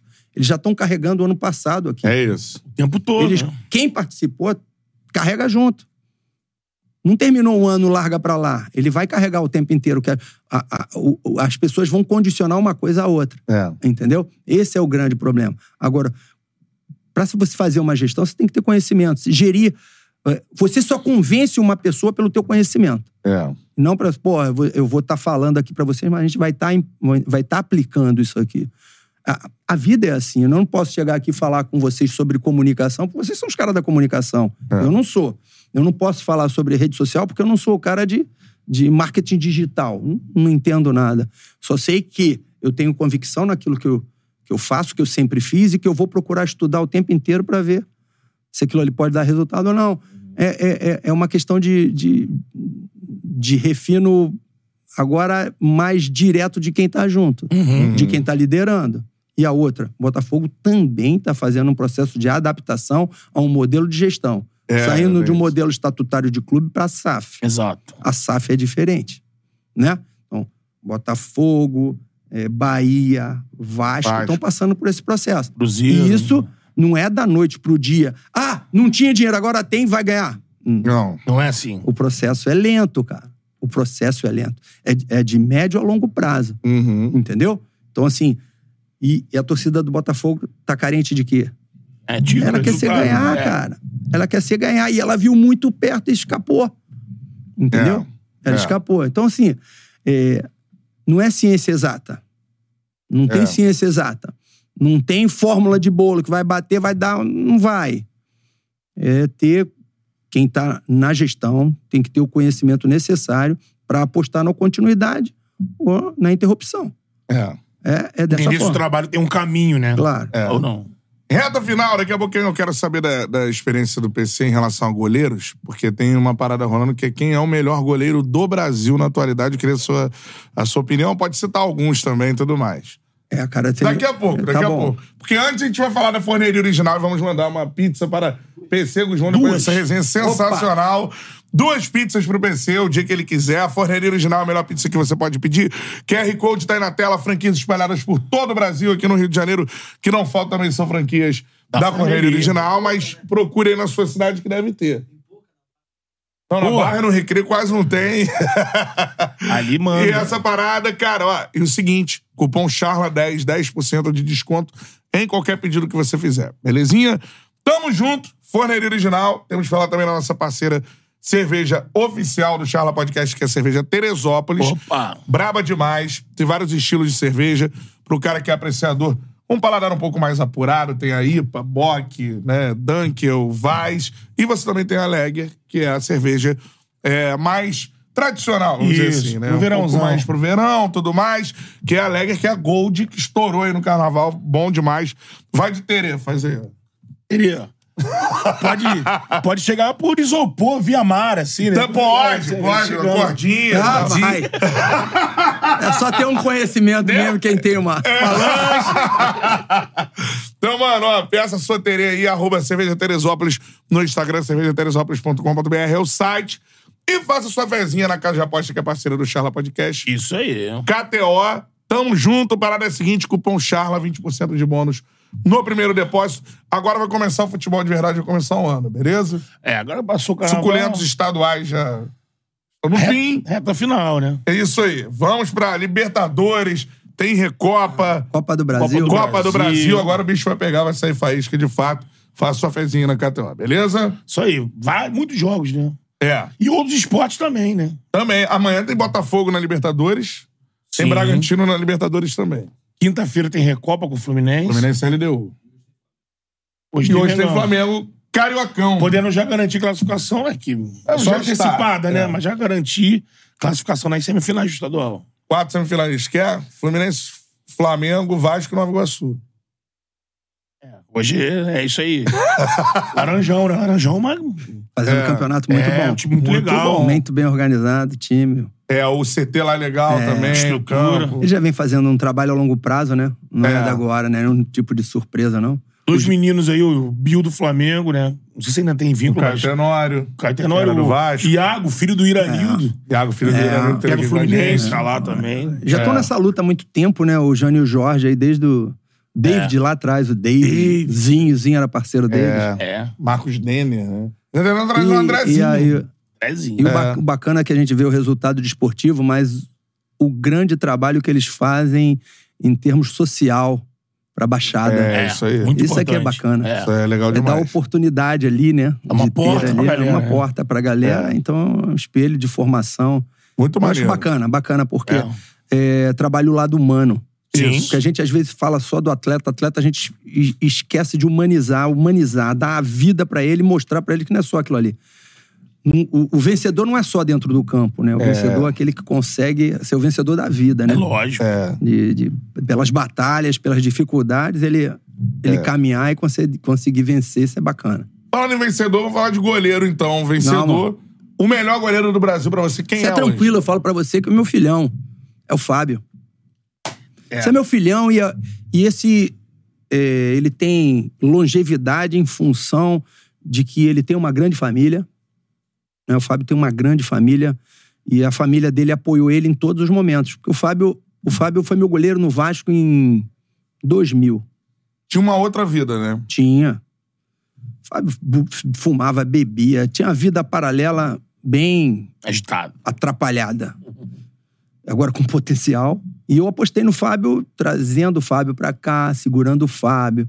Pedindo ao doutor Eurico, ao, ao doutor Paulo Reis, segura, segura. Eu tava na Olimpíada uma vez, falou, nós vamos mandar o Fábio embora porque o Fábio fez isso. Eu falei, não, não, não, espera eu chegar. E era assim mesmo, Era, né? era. Depois ele Falei- vai falei, pra igreja e tal. Espera eu chegar, espera eu chegar pra eu conversar com ele, espera eu chegar. E, e- e um percentual de gordura sempre alto, sempre acima do peso, tudo. E Pô, na con- vida desregrada, E né? conversa com o Fábio, conversa com um potencial imenso. Hoje que eu, eu vejo muito esse lado humano do Fernando numa preocupação muito grande, porque se perde muito talento em função de você não ter é, o poder de convencimento sobre eles. É. Porque, assim, todo educador, é, e, e- e isso é, é- é bacana, porque, assim, às vezes a gente, quando a gente não consegue, é muito mais fácil a gente eliminar. Mas quando você inverte o processo, que você se cobra como educador, que você não está conseguindo fazer com que. Você se cobra muito mais para você criar alternativas de mudar esse garoto. Sim. Né? Então, assim, o educador, ele processa. Quando você não consegue educar, você tem que olhar para dentro de você, ver o que, que você tem que mudar e não excluir. Então, assim, eu acho bacana quando o Fernando faz e ele, ele busca o, o John Kennedy, né? E ele Isso. consegue rebater. E, e quando eu vejo o Fábio lá em 2000 e eu como treinador de Isso é goleiro... legal de falar, né? Porque É. tem muita gente que não sabe desse lado do, É porque- do Fábio. A gente soube aqui ao longo Então, das assim, charlas. gente, é. eu, eu trouxe ele, conversei com ele, falei com ele, tudo. Faz isso, você tem um potencial, não deixa. Eu volto da seleção e converso com ele, falando. Eu só lamento do Fábio, dele, desses anos todinhos, ele não ter tido uma oportunidade na seleção Uma brasileira. sequência, né? Mas é. É. Ele ter tido pra ele poder jogar, porque ele é fantástico. Pra se jogar em alto nível como ele tá jogando, não é pra qualquer goleiro, não é pra qualquer um. Tu foi preparador de goleiro dele. Dele. Como é que te bate essa parada dele Eu- com 40 e poucos anos aprender a jogar com o pé? É, e ele, e, e ele simplesmente, ele fez agora, eu tava no Ceará, né? Até mandar aí um abração pra, pra torcida do Ceará, né? A Porra, gente tem que cara, um mandar. abraço Você- pra torcida do Vozão, sou Você é- apaixonado. a, aí a torcida É. apaixonada, você falou a, a reconstrução do gigante. A reconstrução foi do gigante. sensacional, a gente tava lá. Teve o clássico agora, foi 3x3. Foi um jogão, né? foi um jogão, Jogaço. foi um jogão É. e, e um espetáculo, né? É. Um espetáculo. A torcida do, do Ceará. a Eu tenho torcida que ir ao Castelão do- ver um jogo Não, do é Vozão. fantástico. Vou é- voltar a narrar o Vozão também. É, Puga tá a voando lá, o atmosfera, né? Tá né, tá. E a- o, Ceará é um time que está na série, na série B temporariamente. O Ceará é potência, ele vai voltar e vai voltar É. mais forte. Ele precisa se, ter ajuste, alguns ajustes, principalmente em política, ter um, um- um rumo que ele volta, ele vai voltar. E a torcida a alavanca, ela carrega o time no colo. É, Né? Então, assim, aí a gente voltando agora para falar do Fábio.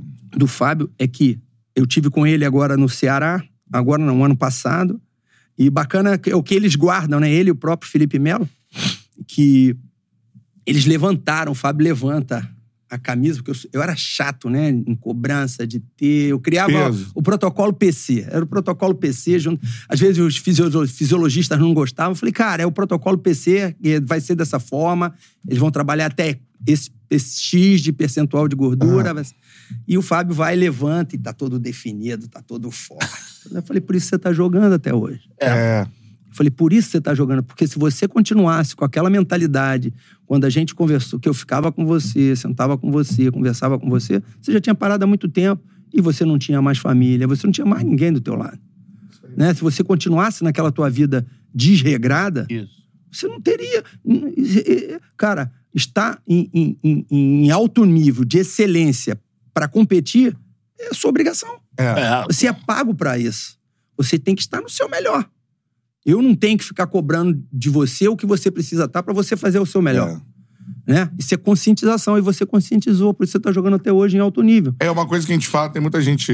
Tem vários lados, né? Igreja, festa, essas coisas, mas Tudo. no, no caso Eu do acho- Fábio, ele conseguiu ali Eu- encontrar um apoio acho é- né? a palavra certa é o foco. É. Ele tem que ter Tem um foco, foco. necessário e, e a crença dele é importante. É isso. Ele acreditar nele e, e no poder de que aquilo ali trouxe para ele uma segurança e uma paz de vida. É. Né? Então, é, É ele, isso. ele acredita, ele acredita, ele vai, ele é fiel, É. ele é fiel aos pensamentos e aquilo que a religião trouxe para ele de paz e de convivência e de relacionamento com a família. É. Isso é que é bacana. Não saber Lógico. jogar com o Não. pé? Ou já sabia? N- Não, dificuldade, pelo amor de Deus. Um pé- É mesmo? Era um pé de pano.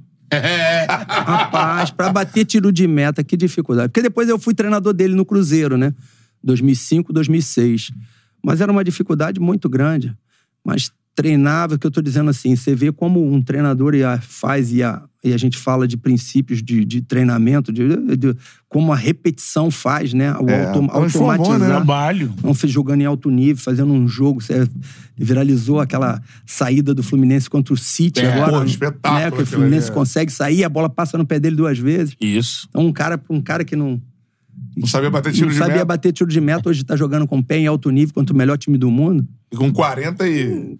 Quar- vai 42, Três. 3. 3. Com dois anos de contrato. Contrato. Então, assim, é, muito É, bacana. Eu não sou goleiro, nunca fui só brincando. Você é especialista, como você mesmo falou. Tem uma coisa do Fábio que me chama a atenção, é que mesmo com essa idade, aí você falou agora aqui, né? Isso porque o cara tá muito preparado fisicamente. O Fábio, ele faz um tipo de defesa que é aquela bola muito rente, assim, aquela bola no cantinho. Ah. O Fábio, ele vai, ele cola costelas, axila, tudo no chão, vai reto.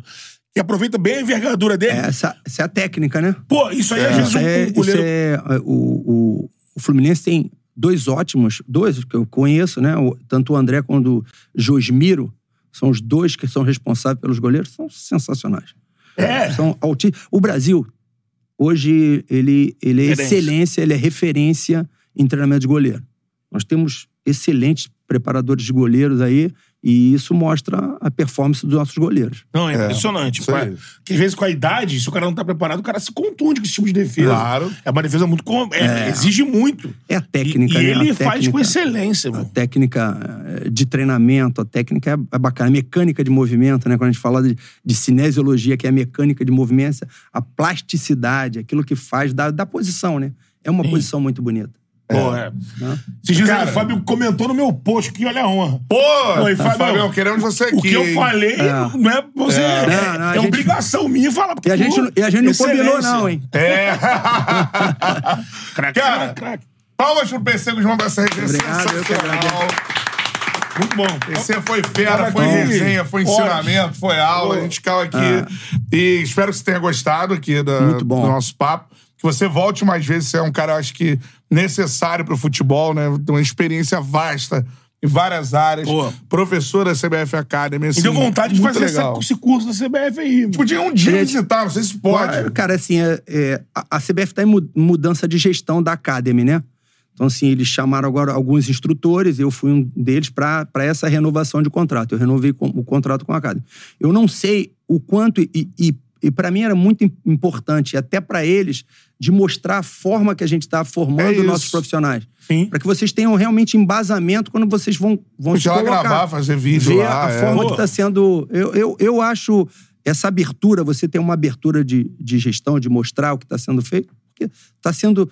é, é, a gente se cobra pelo melhor. Lógico. Né? A gente vai se cobrando o tempo inteiro pela, pela excelência, em passar o que, o que a gente tem de melhor. O futebol tem verdade absoluta? Não, não tem É, verdade tem. absoluta, mas a gente se entregar ao melhor e fazer com que, ao final, e eu falei isso numa, numa conversa, e, e é fantástico, porque hoje eu vejo o Dorival na seleção brasileira. É, Então, é. assim, eu vejo quando o Dorival chegou lá em Teresópolis, que ele ia fazer a aula, e a gente estava num restaurante, a gente estava jantando. É um cara E, ele- sensacional. e o Dorival tinha acabado de sair do Flamengo em 2000, acho que era 2019, estava saindo. 18. De, foi 18? É, e ele foi. a- passagem. a primeira, era o primeiro módulo dele da licença A.